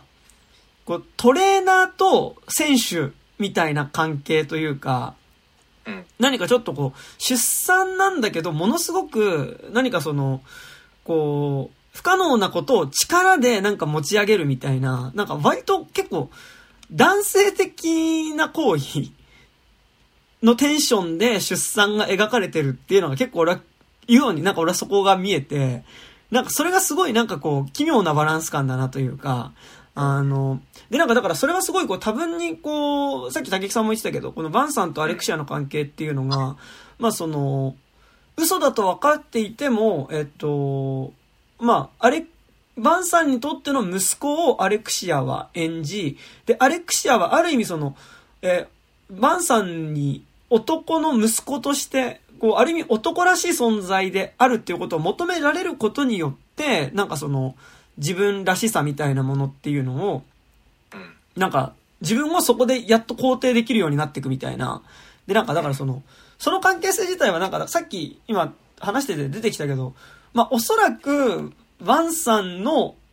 やっぱ男らしさを求める行動によって、死んだのか失踪したのかわかんないけど、やっぱりその、バンさんの息子っていうのは、まあ、姿を消してるわけで、で、やっぱその喪失、だその意味でやっぱそのバンさんっていうのが持ってるその有害さっていうのはさ、そこにはあるわけで、で、まあそこにアレクシアが来るっていう関係性自体が、でも、とはいえアレクシアも逃亡犯なわけで、人殺してて、正しくはないんだけど、でもやっぱりその両者が出会うことによって関係性としては救われていくっていう部分っていう。で、なんかやっぱその、実際の肉体を伴った男らしさではなくて、その、ある意味、こう、抽象的な意味での男らしさだったり、そのパワーを持った者同士っていう意味で相手をこう、認め合うことによって最後、バンさんにしても、アレクシアにしても、えっと、男らしさとか女らしさから解放されるではなくて、その両方を同時に持った存在として、その、最後存在することができるようになるっていうのがやっぱ結構この映画の救いだったかなっていう気は、なんかやっぱすごいしていて、で、なんかやっぱそれで言うとその、バンさんとアレクシアの関係と、それ以外のシーンで描かれてるあらゆる登場人物たちとアレクシアの関係の何が違うかっていうと、その、やっぱりそれ以外の関係性って、どっちかが奪う、おは、奪われるの側、なんかその、均衡な、均等なパワーバランスで存在している関係性が、多分、ど、どこにもなかった気はしていて、その、だからさっきのその、ランコパーティーシーンとかに関してはやっぱアレクシアが奪う側になって、そのパーティーにいた男たちだったり女たちっていうのから奪うし、でも逆にその、あの、他のシーン、さっきのそのバスのシーンとかでも、このアレクシアは逆にその、奪われる眼差しを向けられる存在でもあったりするし、なんかその絶えずその、誰か他人がいるっていう時に、どちらかが奪う側で、どちらかが奪われる側でっていうなんかそのパワーバランスがどうしても存在してしまう関係性がやっぱ多かったのに対して、やっぱ、バンさんととアレクシアの関係っていうのはやっぱお互いにお互いから奪い合う存在であるというか、なんかその、奪うパワーを持った存在であるものとしてぶつかり合うことによって、なんかやっぱその、こう、平等なパワーバランスの関係性を作れてるっていうので、で、やっぱこの映画すごいいいのが、なんかそれが思い、まあもちろん思いやりでもあるんだけど、その思いやりっていうのが、なんかこう、ある意味お互いに奪い合うっていうことを、あ、奪うっていうか、お互いになんかこう、いるっていうことが存在するだけで傷つけ合うことだっていうことを肯定していくような形っていうのが、なんかでもそれってまさにローのラストシーンとかと本当に同じではあって、やっぱお互いに奪い合う主体であるっていうことを込みでなんかやっぱ肯定していくっていうのがなんかすげえいいなっていうのはね、なんか思思いましたね、なんかね。あと多分、その、多分、その、男の、まあなんかこれあんまりやれないけど、多分男の監督だと、多分これ多分反省の物語になりすぎちゃうと思うんですよ。多分同じものを撮った時に、その、多分その自分の、自分たちの持つ男性の暴力性みたいなところっていうのを、を多分強調して撮ると思うんだけど、あの、ローの時もそうなんだけど、そこに対してあんまりその、男性性的なものに対して、その、まあ、あんまり、その、まあ、もし、あの、確かにその暴力性とかはあるんだけど、その、単純な暴力性的なものとして認識してないっていうバランスが、逆に見やすくなってるというか、よりその、やっぱどちらかというとやっぱりそのヒューマニズムに基づく、まあ基本的にはその人間への信頼度が高い中で、その男性性っていうのがまあ加害性ではあるん加害性でもありつつ、それ、あの、でも何かしらをこう、なん、なんていうか、その、主体的に守るというか、なんか、この、この言い方がちょっと難しいんだけど、なんていうか、その、覆うよう、おなん、なんか難しいですけど、あの、単純なその、暴力性だけじゃない感じっていうのが、あの、多分、あの、女性監督だからこそなんかこう、描けてるような気はしてて、なんか今の、あの、映画界の状況とかだと多分、ね、そ、そこに反省だけになっちゃう作品ってすごい多いと思うから、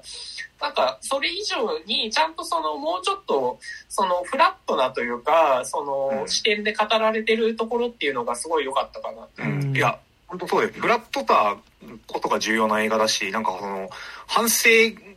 よく考えるとこの映画に反省ってかなりほとんどなくて、うんうん、まあ、親父がちょうどその息子をね、あの失ってしまったことを後悔してるっていうのはあるかもしれないけど、アレクシアに至っては反省っていうか、なんかもう必要に迫られてそうしなきゃせざるを得なかったっていう、機能的な意味でこう、行動を起こしてるっていう感じがすげえ良くて、っていうのはありますよね。うん、そうだからバン、バンさんの描写にしても、やっぱり、こう、そういう人物だし、なんかやっぱその、息子との関係において、やっぱりその、おそらく彼のあり方っていうのによって、息子を、まあ、追い詰めていた部分はあるとは思うんだけど、なんか、あくまでやっぱそれをなんかやっぱ、こう、反省みたいなことを少なくとも作中では描かない。なんかその悪いものとしてそれを描かない。なんか、そういうあり方として、えっと、そうなってしまった。なんか、なんか、ちょっと、まあ難しいところなんだけど、その、バンさんが、悔い改める、自分のあり方を悔い改める話では、絶妙になかったっていうところが、やっぱりなんかこの映画の、えっと、まあ、良かった部分ではあると思ってて、その、もちろんその、えっと、ある意味、バンさんとアレクシアが、その、疑似的に親子関係を結んでいくっていうことが、えっと、ある意味、バンさんからすると、一回自分がうまくいかなかった息子との関係をもう一回やり直すことでもあるわけで、やっぱり、こう、その意味でね、なんかやっぱその、えー、まあ、アレクシアは、まあ、バンさんはアレクシアに、その男らしい息子像っていうものを、やっぱ、こう、希望するわけだけど、その、やっぱ印象的なシーンとして、やっぱその、同時にやっぱアレクシアって、じゃあその、体に車の部分が入ってきて男性性を獲得していくに至って、その女性的なものを捨てていくかっていうとそうではなくて、同時にやっぱそれも絶えず持ち続けるキャラクターではあって、で、例えばその、えー、バンさんの息子の部屋にいる時にはそこに隠してあったドレスを、まあ、一回着てみるっていうシーンがあって、まあ、そこにその、バンさんが入ってきて、そのドレスを着た、えっと、アレクシアを見たときに、それってだからその、男として、男の息子として接していた人物が、やっぱその、女性的な存在になってるっていうのに対して、多分、本来的、もともとの多分バン、ビン、あの、バンさんはそこで多分嫌悪感っていうものっていうか、それが受け付けられないっていうのがあったと思うんだけど、やっぱそれを見た、えっと、バンさんっていうのが、あ、それでこそ俺の息子だっていうことを言って、まあその、彼女の、まあ、そのアレクシアの中にある女性的な部分も含めて、なんとか受け止めようとする。で、さらに物語が進んでいくと、本当に実際に彼女に乳房があったりとか、まあその、えー、まあ、あとね、あの、消防署内レイブパーティーみたいなところで。いや、最高ですよ、本当あのシーンは。あのー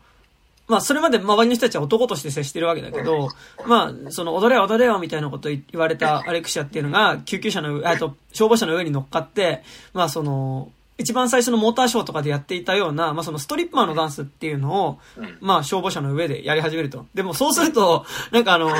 他の消防士の、消防士の人たちがなんかもう、ちょっと、あちゃーみたいな、おー、あちゃーみたいな顔で、なんかやっぱずっとそれを見てる。で、あれってなのかなあれ。なんかもっとなんか、あの、超アンビバレントな顔するのが本当に最高で、なんか、なんあ、目のやり場に困る。で、なんかだから、あれがでも、すごい、ちょっと俺が分かんなかったのは、あれって、アレクシアが女性だったってことに気づいて気まずくなってるのか、それとも、うっすらなんとなく体調の息子って多分、その、ちょっと、女性的な部分を、がある人物だっていうのはもともと知ってたからこそ、あそこで、それを露骨にで、なんというかその、バンさんは、その、で、息子が多分持っている、その、多分女性的な政治人みたいなものを、えっと、否定して見えないようにしてるけど、多分あいつってそうだよなって思ってるものっていうのを、大っぴらに出しちゃったからこそ、なんかその、言わないでいたことっていうものが、なんかやっぱ、こう出されちゃったことに対する気まずさなのかなっていう気がしていて。それの結構両方だと思ってて、うん。うん、なんか、完全にイメージだけど、なんか隊長の息子ってちょっと内気な男の子みたいな感じだし、その、アレクシアが、その彼の、彼になり、なりすましてという彼になって、あの、みんなと過ごしてる時も割とそういうさ、なんかこう、まあ、仮に女性的であったとしても、ちょっとなんかこう、あ、内気な男の子っていう、なんか個人の政治人の中に、多少女性的な部分もあるのかなみたいなニュアンスだとは思うんだけど、それってなんかさ、もうちょっとなんかこう、ちょっと、あ、僕は、みたいな、僕なんかちょっとイメージだけど、僕なんか、あの、あ、女の子の服とか、みたいな内気な、なんかこう、内に向いた、なんかししんなりしたなんか女帝帝みたいなものっていう風にちょっとみんな見てたっていうのもあると思うけど、それを飛び越えて、ガンガンのさ、あの、めっちゃ何、あの、ね、モーターガールダンスを踊るから、あ、え、え？みたいな、なんか、本当にやれてみんなの数々の、あの、予想を飛び越えたシーンだから、だからあの困惑が素晴らしいこ っちでもないみたいな。なんかで、そこで踊ってるところに、おめえら何時まで騒いでんだよっつって、バンさんが入ってきて、やっぱそのダンスを見た後さ、やっぱりその、もう何も言わずに出てくじゃん。うん。で、なんかやっぱこう、その中でやっぱりその、バンさんの中で、やっぱりその、あれって、まああそこのダンスシーンって、多分それまではなんとなく見ないようにしても置けた、息子の中にある、多分、女性的な部分をうん、やっぱまざまざと見せつけられて、うん。でもなんかやっぱそれを自分の中で受け止めることができるかの話になっていた気がしていて、でもなんかそれが、えっと、まあ、実際多分バンさんっていうのは、まあ、描き方によってはまあものすごい有害な人物として描けると思うんだけど、なんかやっぱ、すごい後半パートにおいてやっぱすごいバン、あの、バンさんの成長っていうのがまあすげえちゃんと描かれてる気はしてて、で、それはなんかその、こう、かつて自分ができなかった罪をもう一回贖罪するみたいな意味合いではなくて、やっぱその、もう一回、こう、アレクシアを通すことによって、その、えー、女性的な部分もある息子を、でも、より息子として肯定できるかどうかみたいなことをもう一回やっていく部分ではある。で、なんかその、こう、女性である部分も、なんかこう、最終的には受け止めつつ、とはいえやっぱでもそのバンさんとアレクシアの関係性の根底にあるのは、やっぱりその、お前はちゃんと男らしいなっていうこと。で、男らしいなっていうのは、その、こう、主体的にこう行動するパワーみたいなものをうん。持ってるものだっていうのを認めること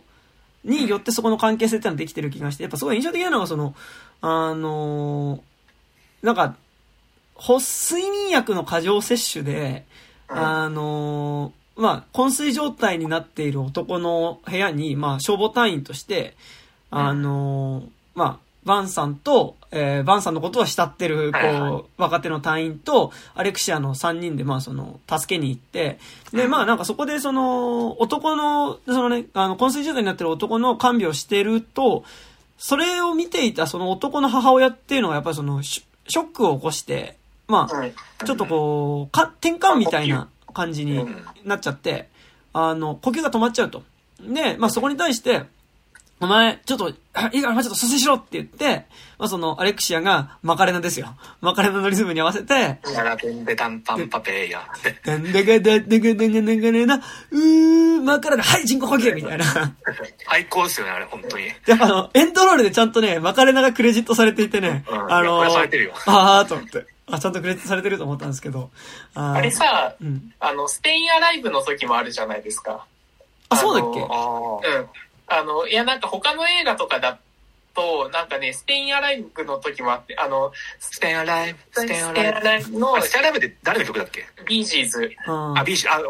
全然関係ない話し、あはい。の、この間アネット見に行った、あの、予告で、あの、 Bullet Train、あの、はい。あれ、あの、伊坂幸太郎原作のやつで、ブラピが主演の、はいはいはいはい。あの東京のあの新幹線の中でのあアクションクライム映画みたいなんですけど、そこで、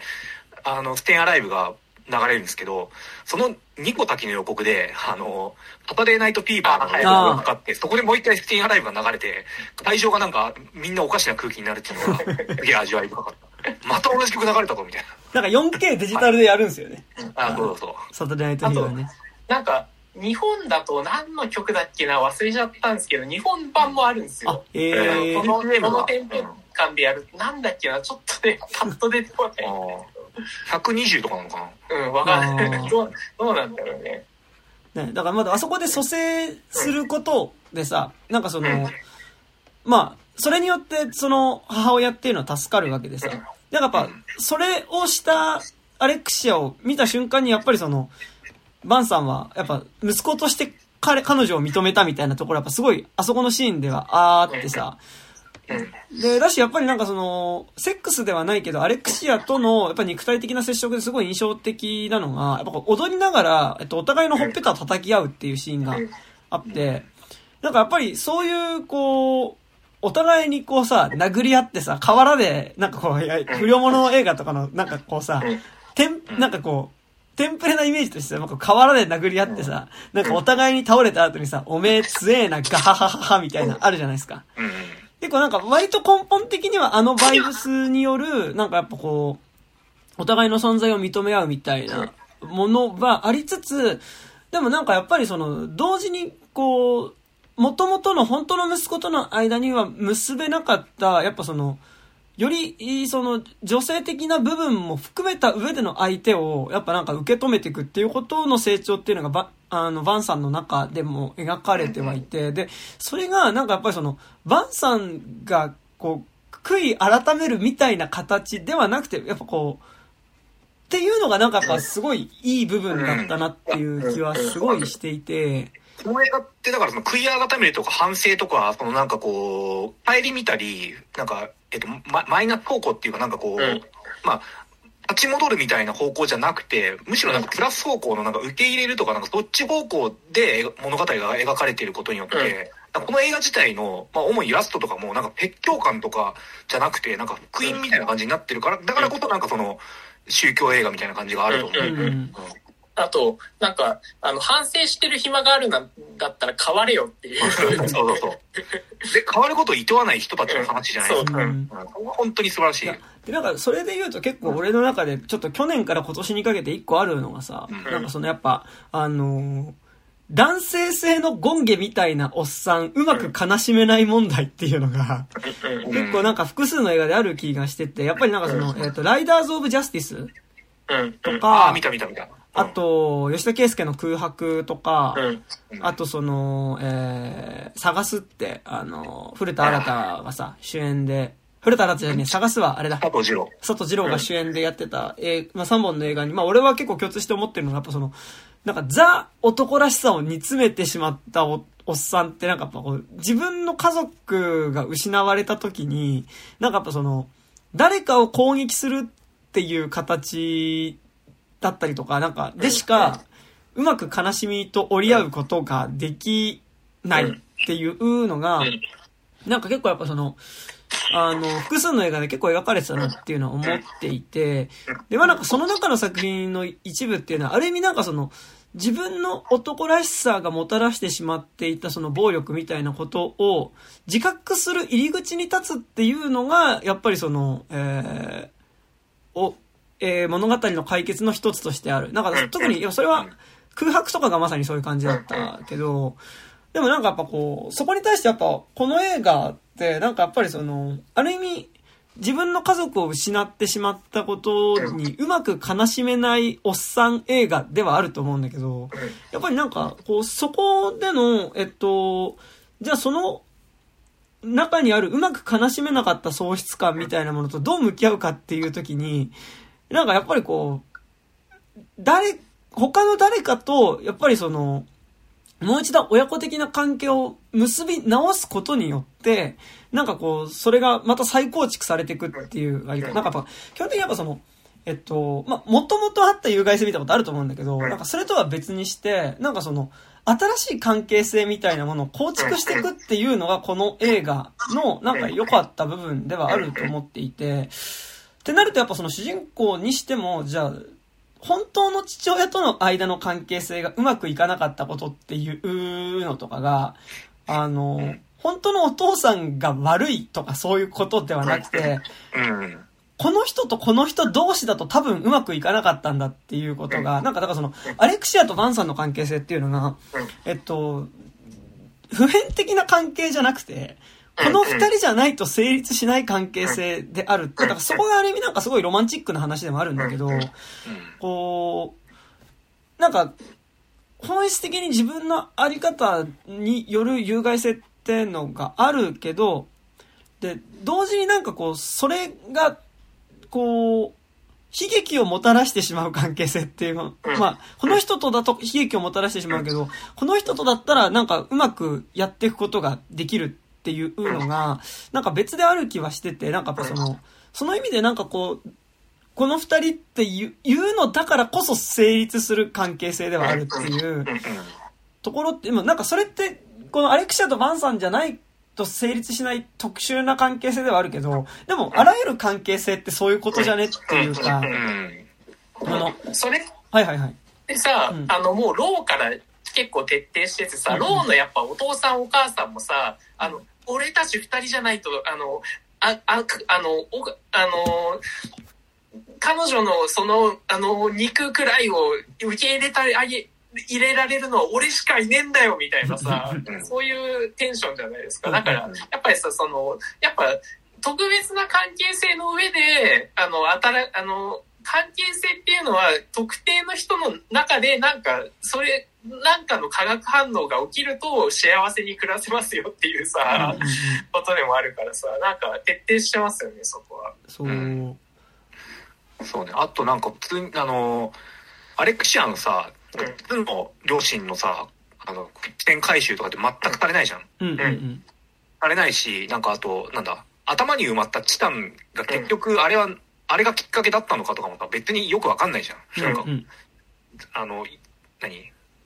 タイトルがチタンだからなんかこう、さ、話が終わった後に、すべてはあのチタンを埋め込んだことが発端、発端だったんだろうかとかなんか考えちゃうし、考えちゃいがちなんだけど、うん。なんか、それってなんかさ、その、旧来的な映画のし語り方っていうか、うんうん。なんか本来ち今、今作での語り地って、なんか、旧来的な映画の語り方だと、なんか、ま、何足りてない部分ってめちゃくちゃあると思うんだけど、うん。うん。うん。全然そこはなんか、何関係性とか、回収とかは別にしなくていいっていうのがうん、本当に新しいバー、何バージョンの映画だなっていうのがすごい。うんうまあ、なんか、だから、一個一個のチタン埋めていくとか、あと、まあ、その金属っていう意味では、途中で自分で殴った鼻の上に、こうんう、金属の補助器具みたいなのをつけて、もう一回も鼻の形を形成し直すみたいなので、あの、そういう金属プレートみたいなものは、ね、多分作中だと2つ出てきたりするけど、なんか、やっぱその、それが、なんかその一個一個によってこうなっていくっていうよりは、やっぱその絶えず、こう変革し続ける自己像みたいな。ものの一個なんじゃないかなっていう感じはすごいするよね。なんかその、やっぱり、例えば、バンさんによって、今からお前に髭生やすぞって言って、ほっぺたにカミソリを当てられることもそうだし、あの、髪の、バリカンを当てて坊主頭にされることとかもそうだし、なんか、まあ、あと自分で眉毛を剃ってみたりとかすることもそうだけど、やっぱりその自分の体に手を加えることによって、なんかやっぱその、自己像を変革していくみたいなのっていうのはやっぱりすごいこう、この映画がやっぱより映画的な部分でもあるし、なんかやっぱその、より主体的に自分自身を改造していくっていう、あのことがやっぱこの映画の一個のモチーフではあると思うから、そうそう、なんかだからチタンのプレートを埋め込むっていうことも、だからその中の一つぐらいでしかないんだよね、多分ね。俺なんか今作なんかすげえ、なんか思って上がったのが、なんかその、抗議的ななんか魔女の映画だと思ってて、あ、ううんん、そう、なんうん。かなんかこの、なんかまあ、これすげえなんか絵的な読み解きでしかないんだけど、うんなんかこう、アレクシアが坊主頭になった姿が、なんか、タバカルールジャンヌのさ、あの有名な、あの、あ ーヤンザルクが、発見される時はあの姿にめちゃくちゃ似てる。なんか、顔つきもなんか似てるとかいうのもあるし、なんかこれはもう完全に陰謀論的な読み解きでしかないけど、あの、アレクシアがさ、あの、何バンさんの息子の着てた、なんか大学の、何なんていうのあ、ジャケットみたいな。ジャケジャケットじゃねえや、えっと、スペットみたいなのにあの、なんか、テーラムなんとかカレッジみたいなの書いてあって、うん。うんテーラムみたいな、なんか、テーラムってあのテーラムみたいな感じで、俺、まあ反応したってだけなんだけど、うんなんか割とこの二つを見て、別にこの二つがあったから魔女映画っていう気はないんだけど、なんか、うん。あ、講義、講義で言えば魔女映画にこれはジャンルリングしていいんじゃないかみたいなあって、うんいや、あの、それはもうめちゃくちゃ正しいと思います。やっぱりその、あれじゃないです。えっ、と、多分魔女って、その、異形の子をはらむっていうこと自体うんがうん、ものすごい魔女的な、その、モチーフではあると思うから、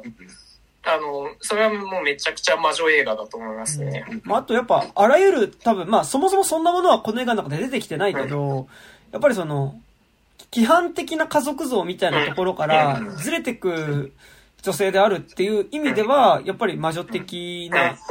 うん。うん。存在ではあるとは思うし、うん。こう、ね、なんかだからその、さらに言うと、やっぱり最終的にヴィンセントと結ぶ家族関係っていうのがさ、うん。まあ、家族関係って今言ったけど、なんかその多分、家族みたいなあり方からは多分かなりずれた形での、多分名付けようのない関係性になっていくっていうことっていうのが、こう、多分ある種過不調的なものが正しいとするなら、多分なんかこう、すごいそれがグロテスクな形に歪んだものだとも思うわけ。なんかでも、そういう関係性のあり方っていうのも、なんか、両者がお互いに必要としているのであれば肯定していくっていうことがこの映画のいい部分だと思うけど、なんかやっぱりそういうその、規範的なあり方みたいなとこから逸脱していくっていう意味では、やっぱすごい魔女っぽい、あの、存在ではね、やっぱあるし、車とセックスするっていうのはやっぱすごいやっぱ悪魔的なね、モチーフではあるし、まあ、ある意味あそこの消防隊員たちが彼女がさ、その消防車の上で踊るのを見て戸惑うっていうのはさ、あのシーンはまさにすごい魔女的なシーンというかさ、こう、まあ、ものすごいデーモ、デーモニックなものとしてさ、やっぱあそこのダンスっていうのはね、存在してるからね。確かに現代でなんかサバト的なものをやると森とかじゃなくて、ああいう場所になってて、駐車場の中で、ね。の中でね。消防署の、消防車の上っていう。うんやっぱあそこのやっぱダンスシーンに行く直前までもまあすごいなんかやっぱ良くてさ、その、直前でその坊主頭の消防隊員たちがさ、なんかこう、モッシュしまくるみたいなさ、ダンスってなんかすごいやっぱ、えっと、めっちゃ男性的な、やっぱ場の中で、ある意味こうアレクシアがそこで一緒に踊ってるんだけど、やっぱりなんかそこの男性的な場のボルテージの高まりの中からさ、やっぱ一瞬その彼女がそこからこう、無理やりこう屈強な男たちにね、こう担がれて運ばれてくっていうのが結構なんかちょっとこう、ちょっと怖い感じというかさ、なんとなく強姦みたいなこととかもちょっとなんか、イメージさせはしない、するような感じもあるところから、やっぱりなんかすごい、やっぱその、すごいパワー同士のやっぱすごい男性的な場っていうところのテンションが高まっていくところから一気によりなんかその、極端に女性的なモチーフっていうものを象徴したダンスをすることによって、その場の雰囲気自体を変えるっていうのが、まあなんかまさにその、まあ男性女性ってなんかまあその逃げるのじゃないけど、だからその、でも男性女性っていうのは結構明確に逆に、この作品はこうイメージとして提示することによって、その間を自由に漂うっていうことこそが、どっちのせいにもとどまらない、その自分性っていうものを結構強調、なんかさ、多分、男性性にも女性性にもとらわれないって言い方をすると、なんかその、どっちでもない自分らしいあり方っていう風になんかその、その両方を否定して、第三のあり方になるっていうことのような気がするけど、でもこの映画はむしろその両方のあり方の中を自由に行き来できる存在であるっていう形で肯定してるっていうのが、なんかその、結構いい部分っていうか、それによって男性性、うん、まあ、俺はやっぱ男だからってあるけど、やっぱその、男性性自体を必ずしも否定しているわけではないっていうのが、やっぱりなんか、そこの中ではいい部分だったかなっていうのはね。やっぱ、両性具有ですよね、正解は。なんか、音楽見て正解は両性具正解正解は、越後正解じゃなくて。正解は、両性具両性具ニコニコニコリって。越後さんっつって。あの、その、何、トラ、ジェンダートランスっていうか、で何、トランスをもういくらでもこう何、たゆたって変化し、し続けていいっていうので連想して、まあそこの部分だけなんだけど連想したのが、あの、ドーマン・セイマン先生っていう漫画家の人がいるんだけど、うん、2、3年前に出した、えっと、あ、えっ、ー、と、一冊で終わってる漫画の、えっ、ー、と、バビロンまでは何光年っていう SF 漫画があって、まあちょっともじゃこうみたいな話なんですけど、うんうん、それでなんか主人公が、なんか最初男なんだけど、途中でなんか経営転換しちゃう星みたいなのに行くのかな？なんか経営転換して女になるみたいなパートがあって、そっからなんかこう、各話ごとに、あの、性別がなんかこう、移り変わるんですよ。この回では男だとか、この回では女とか、なんかどんどん移り変わっていって、別にそれが、まあ、シンプルにそういうものとして描かれて、なんかすげえなんか新しい語り口だなみたいな思ったんだけど、なんかそれを見た時のような、結構、この、まあ、レイブシーンに代表される、あの、ものを感じて、すげえいいってよね、やっぱ。あと、まあ、あの、まあ、メジャーどころの文学作品でいくと、あの、バージニアウルフ、バージニアウルフオーランドとか、あれはもう完全にその両性浮遊で、もうめちゃくちゃ、あの、綺麗な男だり、であり、男の子であり、その、霊人でもあるっていう、あの、両性浮遊の人がめちゃくちゃ冒険する話だし、あとは、あの、まあ、あの、前や、やりましたけど、闇、あの、ルグインの闇の左手とかも、やっぱりその、あの、どっちも、どっちの性も持ってる中での、その中でのこう、あの、人との関係性の付き合いとかでは、やっぱりその女性作家の両性具有の作品って結構、他にもタニスリーっていう作家とかも結構その両性具有についての回回帰小説みたいなのをめっちゃ書いてる人だっていて、やっぱその多分フェミニズム的な文脈でのその両性具有感って多分結構文、あの、脈々とあると思うんだけど、多分それの中の一本だよなとはすごい思いました。そうね。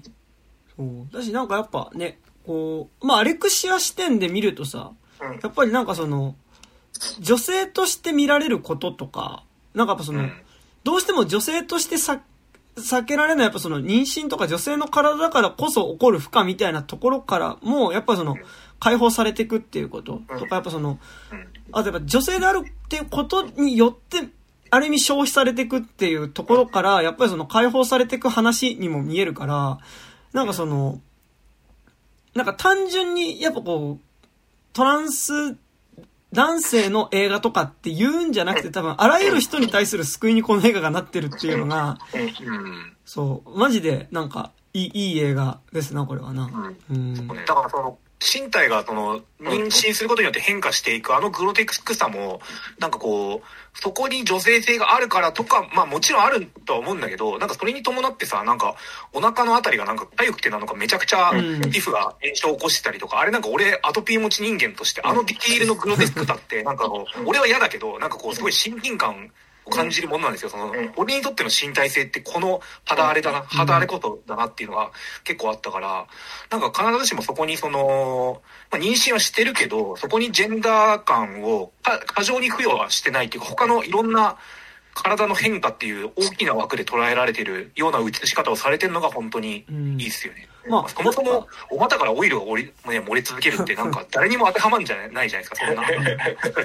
うん、まあ、でもなんか肌に湿疹ができてそれをかきむしるっていうのはまあ、ローからや、でもやってた、もちろん多分この監督が多分ずっとその、結構、描写してるその身体が変わっていくっていうことの描写の一つとしてあると思うし、多分それってもしかすると分かんないけどね、本当これマジで俺が言うのも違うんだけど、例えばその生理期間中とかにやっぱり肌荒れとかがあって、とか、多分そういうことのモチーフな気もせんではないから、そうそうそうそうそう。ね、いや、だからさ、なんかそれで言うとさ、何、ローってさ、まだ、かろうじてさ、その何、あの、何、えっと、アトピーで皮膚がむけちゃうのが、なんか脱皮のメタファーで彼女は開花するんだっていう、なんか論、論調っていうか、その、読み解き結構あったと思うんだけど、チタンも別にその、メタファーとして捉えられなくもなくはないんだけど、うんうん、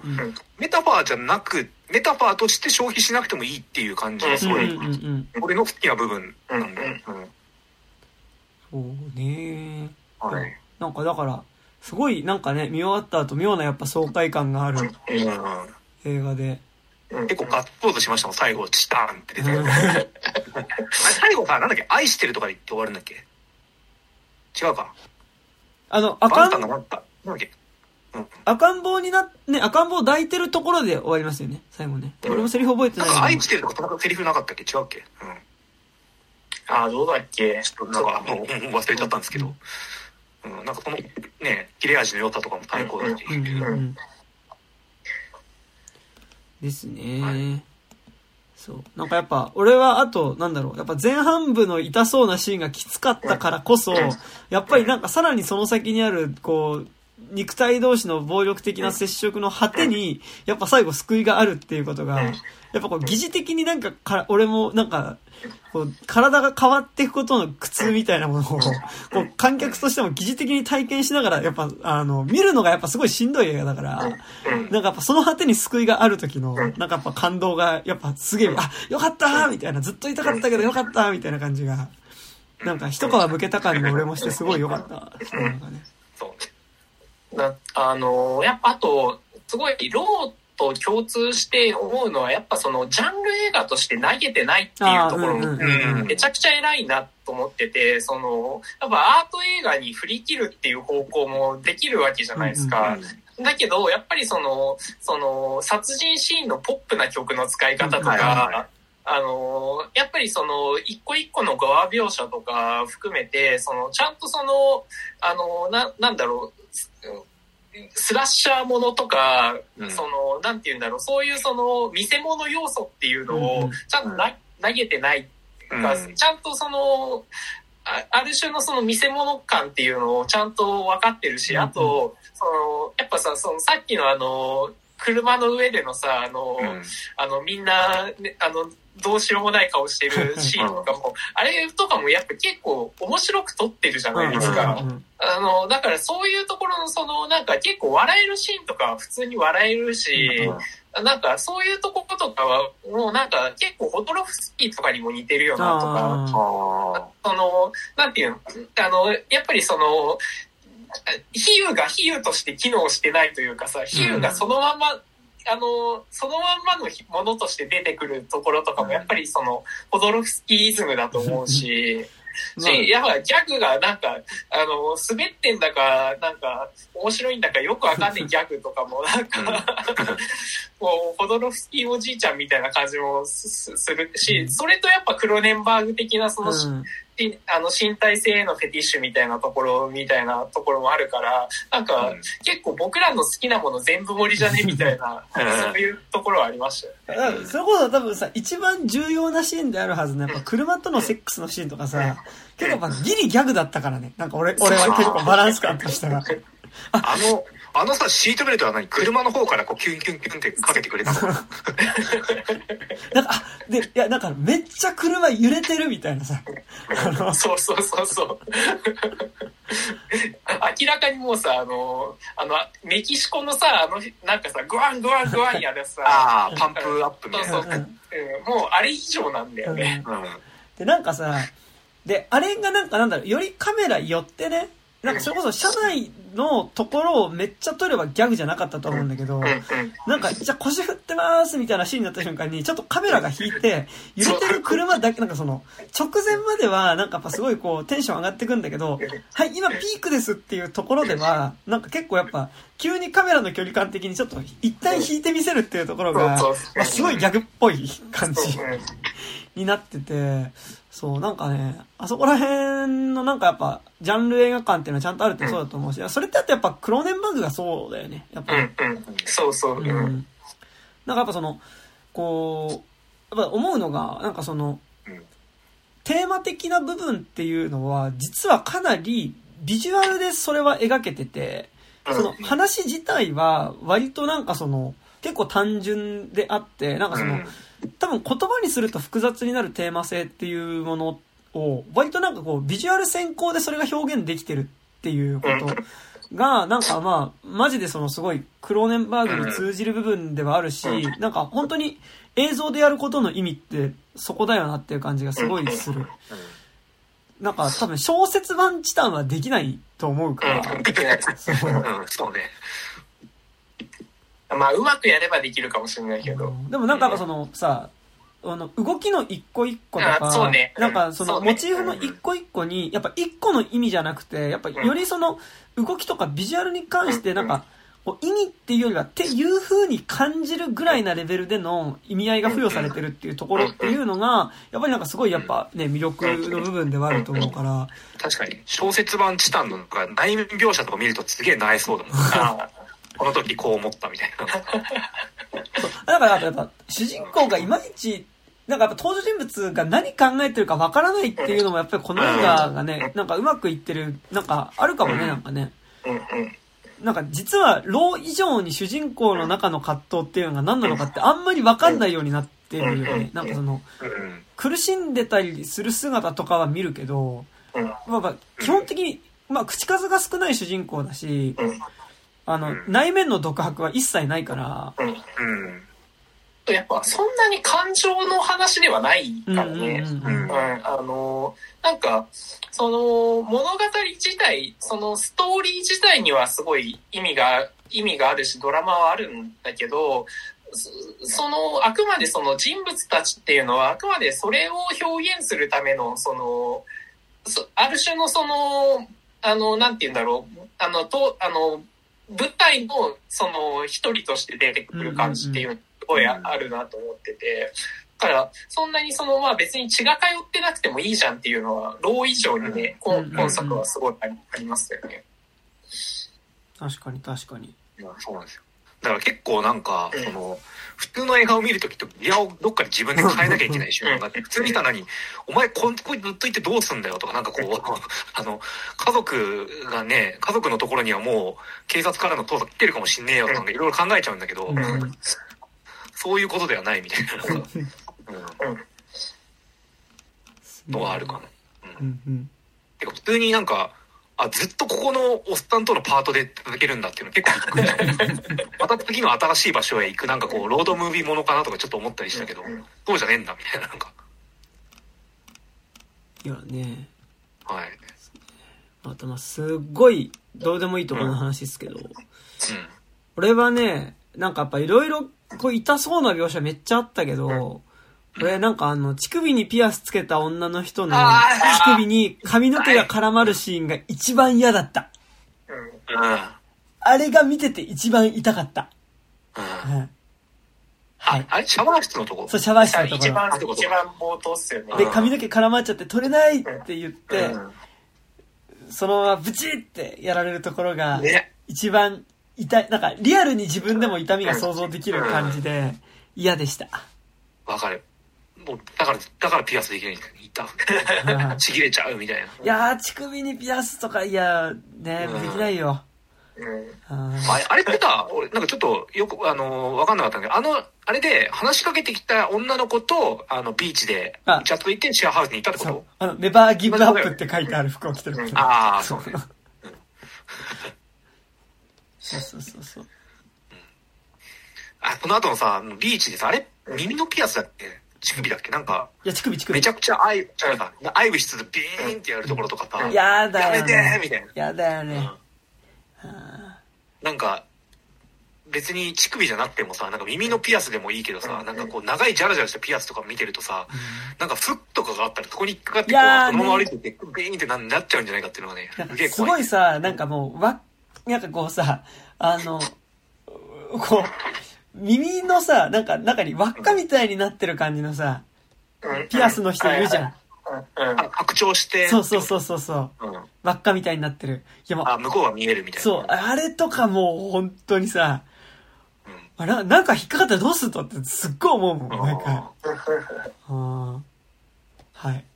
はい。なあまあ僕は予定ないですけど、でもまあ乳首には絶対ピアス入れないなと思いましたね。乳首にピアス入れたらどうなんだろうね。気持ちよくなるのかな。ああ、どうなんだろなんか感度が上がるとかなんか上がんないとかなんか聞いて、なんかあたまにいいんじゃん。なんかこの、正規にピアス入れる人。う。あチンコのあの、うん。裏筋っていうの、うん。裏筋とか、クリトリスのとことかにさ、あ、ああれかな。あの、ヘビにピアスとか読めば、ああ、書いてあるかな。昔読んだけどな。うん。でもなんかほら、ヤクザがチンコに真珠入れるとかさ、うんあれはなんか結構どっちかっていうとなんかそういうこう度胸試し的なね、あ、そういうことあれですよね、なんか多分ね。うん。はい。そういう僕はとりあえず乳首のところが一番、えっと、えーチタンで痛そうだったランキング堂々の位置はそこでしたね。そうねい。ろいろありましたけど。うんうん。はい。はい。はい。なんかでもあれですなんか割と実はなんかこう話としてはさ、うんバシッと筋が通ってるからさ。割と短くまとまってますね。うんうん。なんかまだありますか？話すこと。うんいや、いや、まあ、大丈夫ですかね。まあ、てか普通に、あの、僕あの、なんだっけ、アカデミー賞は嫌いなんですけど、あの、カンヌは大好きなんですよ。なんか知らないけど。これがパルムドール取ったっていうのが本当いやーに嬉しい。素晴らしいですね。うん。いやなんかね、うまく言えないけどなんかやっぱすごい変な祝祭感があって、やっぱめちゃくちゃいい映画でしたね。うんうんうん。はい。ですかね。はい。はい。だからやっぱちょっとこういう風通しのいい映画をやっぱ見たいですね。なんかね。うんう、うんん本当そうだよね。なかなか、なかなかないっすよね。なんか他に似てる映画ってそんな知らないもん。うなん風通しの良さは。うんうん。うん。え、ちなみにどこで見ました？あたしゃね、あたしゃシネマシティだったかな。あー僕、グランドシネマサンシャインですね。なんか、バルトナインで見たらやっぱ音響がめちゃくちゃ良かったんですけど、うんはいはい。そんなことはなかった、その二つの劇場は。あ、でも、あまあよかったよかった。うん。あよかった。まあなんか僕見た回3人ぐらい帰ってましたけどね。ええ、ど、どこら辺で？え、あの、やっぱ冒頭の多分30分以内に、あの、5アパートのところで、やっぱみんな帰ってましたね。ー、あああ。やっぱこうやってダメな人いるんだね。いあ。いやるか、俺ダメだよ、全然。み、見るけど、うん見るけど毎回ダメうん。ですね。ねこの描写は。はい。ーというというね。感じなんかでも、チタンは多分ね、今後なんかね、何かしらにつけてねう、ん。一回につき一回ぐらい引用する気はする。うんうんうんチタンではさ、みたいな。うん。うんうん。あそんぐらいかなり重要な映画ではあると思う。うん。うん。あとなんか、ローもなんか、そういえばいいさ、結構いい作品だったなってなんかうんうん思い返して評価が上がるタイプうんでさ、そうねうんなんか多分もうちょっとこの監督の作品いくつかなら、なんか結構やっぱ作家性はっきりしてるじゃないですか。うん。なんか多分、ローと今作で並べてみるだけでもなんかこれだけ見えるものがあるから、うん。なんか多分よりこの後ね、まあ、撮る、撮るかわかんないけどさ。あのー新作あれば、なんかやっぱよりこう、まあ作家性がすごいわかりやすいし。なんかこう、なんか見えてくるものってのがありそうですよね、なんかね。うんっていうのがありますね。でもまあなんかくしくもやっぱね、そのポゼッサーと今作とね、その やっぱ、あの、身体やら描写はめちゃくちゃ似てましたよね、本当に。似てるねちょっとポテッター見るわ。なんか。ポゼッサーめちゃくちゃいいっすよ。うんう。ん。え、やっぱあれってアンチバイラルとか見た方がいいの？いや、俺いや見てないけど楽しかったよ。まだやってるかな、ポゼッサー。なんか、なんかさ、ポゼッサーとか、なんかあのメモリアとかさ、なんかはい、まあいいかなって見に行かなかったけど。いや、メモリアも良かったですよ、ついて。全く、あれはクロネバー関係ないですけど、あ、ピチャッポンですああ、けピチャポンね。うんはい。ど。はい。というね、うん。感じですか？そ。んな感じですか？はいはい。じゃあ以上です。あの、久しぶりに俺、パンフ買いましたよ。お、いいですね。いいですねどうでした？ちょっとね、後はかな理由ですけどね、なんかこう、まあいろいろとさ、まあ、言い方あれだけどさ、まあ考察はしがいのある映画じゃないですか。なんか、はい そうです。う ん何？このチタンは結局、監督的にはどういう感じで見てたんだろうみたいな。うんうんでもなんか、まあ割とその何、キーワードでこうさ、なんかこう、語られたりもしてるんですよ。なんかクローネンバーグととか、なんか、あの、肉体が示すものとはとか、なんかあの、うんうん。ラッシャー映画としてはとかさ、あの、聖書の引用がとか、あるけど、なんか、まあ、普通にいいパンフだし、あの、宇野これまたさんによる使用曲の一覧とかも載ってたりして、あうんうん。それも良かったりして。高かったですけどね。え？900、950円もするんですよ。あら。あ高いっすね。なんか、工程がかっこよくて、ちょっとなんか紙がこう、なんか斜めにこう、あなんか配置されてる、あ。うん。こうどんどん読むごとにこう、紙の角度が変わっていくみたいな、ページの角度が変わっていくみたいな、かっこいい。あの、え大島イディアさんもデザインに、デザインが大島イディアさんなのか。あの、いいパンフ見ると大体この人でおなじみの。うんうんうん。えまあでもまあ、そんぐらいいい映画でしたよ。うんはい。へい。ー、はい。そんなとこですかね。はい。はーい。というわけで、えー、まあぜひチタンは見に行ったらいいんじゃないでしょうか。ということでね。はい。で、えー、以上です。はいそうで、えーこの番組では現在お便り募集しております。まあなんか次何やるかとか決まったら、なんかまたそういう募集もしますが、まあなんかこの番組の感想とかね、あったら、えー送っていただけると嬉しいです。えーアドレスとしましては 29.tiz.gmail.com、29は数字です。えー 29.tiz.gmail.com までメールを送っていただくか、底辺文化系トークラジオとか、29歳までの地図とかで検索すると、えーこのラジオのツイッターアカウントでできますので、そちらにある DM フォームから送っていただいても結構です。えーそしてこの番組 pixivFANBOX の方で有料版やっております。えー月額300円から、えーそちらでしか聞けないコンテンツをいろいろ配信しておりますので、えーそちらも入っていただけると嬉しいです。はい。そしてなんか告知ありますか？はい。なんか、有料版は、この間、えっと、 STAND BY ME ドラえもん2で、ああ、はいはいあの。有料版をね、撮りましたね。副音声撮りましたね。うん。副音声撮りましたね。それもぜひ聞いてください。はいはい。えー、金内武樹はうん、盛る夏の日と書いて聖火日という演劇活動を行っているんですが、えーと、2022年の5月21日、22日の土日の2日間にわたって、えー調布市の千川劇場というね、仙川にある劇場で開かれる仙川劇場演劇コンクールの第12回の決勝戦に出ることが決まりまして、えー、まあ、あの、優勝するといいなっていうのがやったんですけど、えっと、5月21日土曜日の13時半から、まあ、大体30分か40分くらいの、えっと、作品を聖火日はやります。えっと、スプリングリバーブというタイトルのものになります。で、それが、えっと、チケットが無料なんですよ。で、えっ、と、調布、あ、調布なんちゃら会員の人は、えっ、と、5えー4月19日からチケットの予約ができて、えっ、と、一般の人は4月21日から、えっ、と、チケットの予約ができるっぽいので、まあ、もしご興味ある方いたら、えっ、と、チケット取って見に行ってください。無料なのでね。あと、同時に YouTube で配信も行われるらしいので、まあ、会場に来れない人はそれでもぜひ見てください。で、ちなみにその翌日の5月22日の夕方くらいに、その、授賞式がありますので、まあ、それもぜひよかったら見てください。そして、はい、えっ、と、5月の、えー22日に、まあ、この番組にちょこちょこ出てくるっていうですね、中村くんと一緒にですね、えーマインディング・ザ・ギャップという、えーイベントを、えー渋谷のセブンスフラワーというところでやることになりました。いやー自主企画です。えっと、まあなんか僕と中村くんの共通点がね、なんか二人ともウーバーのイーツのドライバーをやってるというところだったので、まあなんか去年とか、まあにかけて、あの、ウーバーのことについての曲を何曲かパート作ってたんですけど、まあちょっとそこで溜まった何曲かを、えっと、バンドセットで、えっと、演奏します。あの、めちゃくちゃ楽器隊も結構、周りのめちゃくちゃ手だれどもを集めて、すごいかっこいいバンドを作ったので、えーそれで、えっと、まずバンドで、えっと、ラップをします。あの、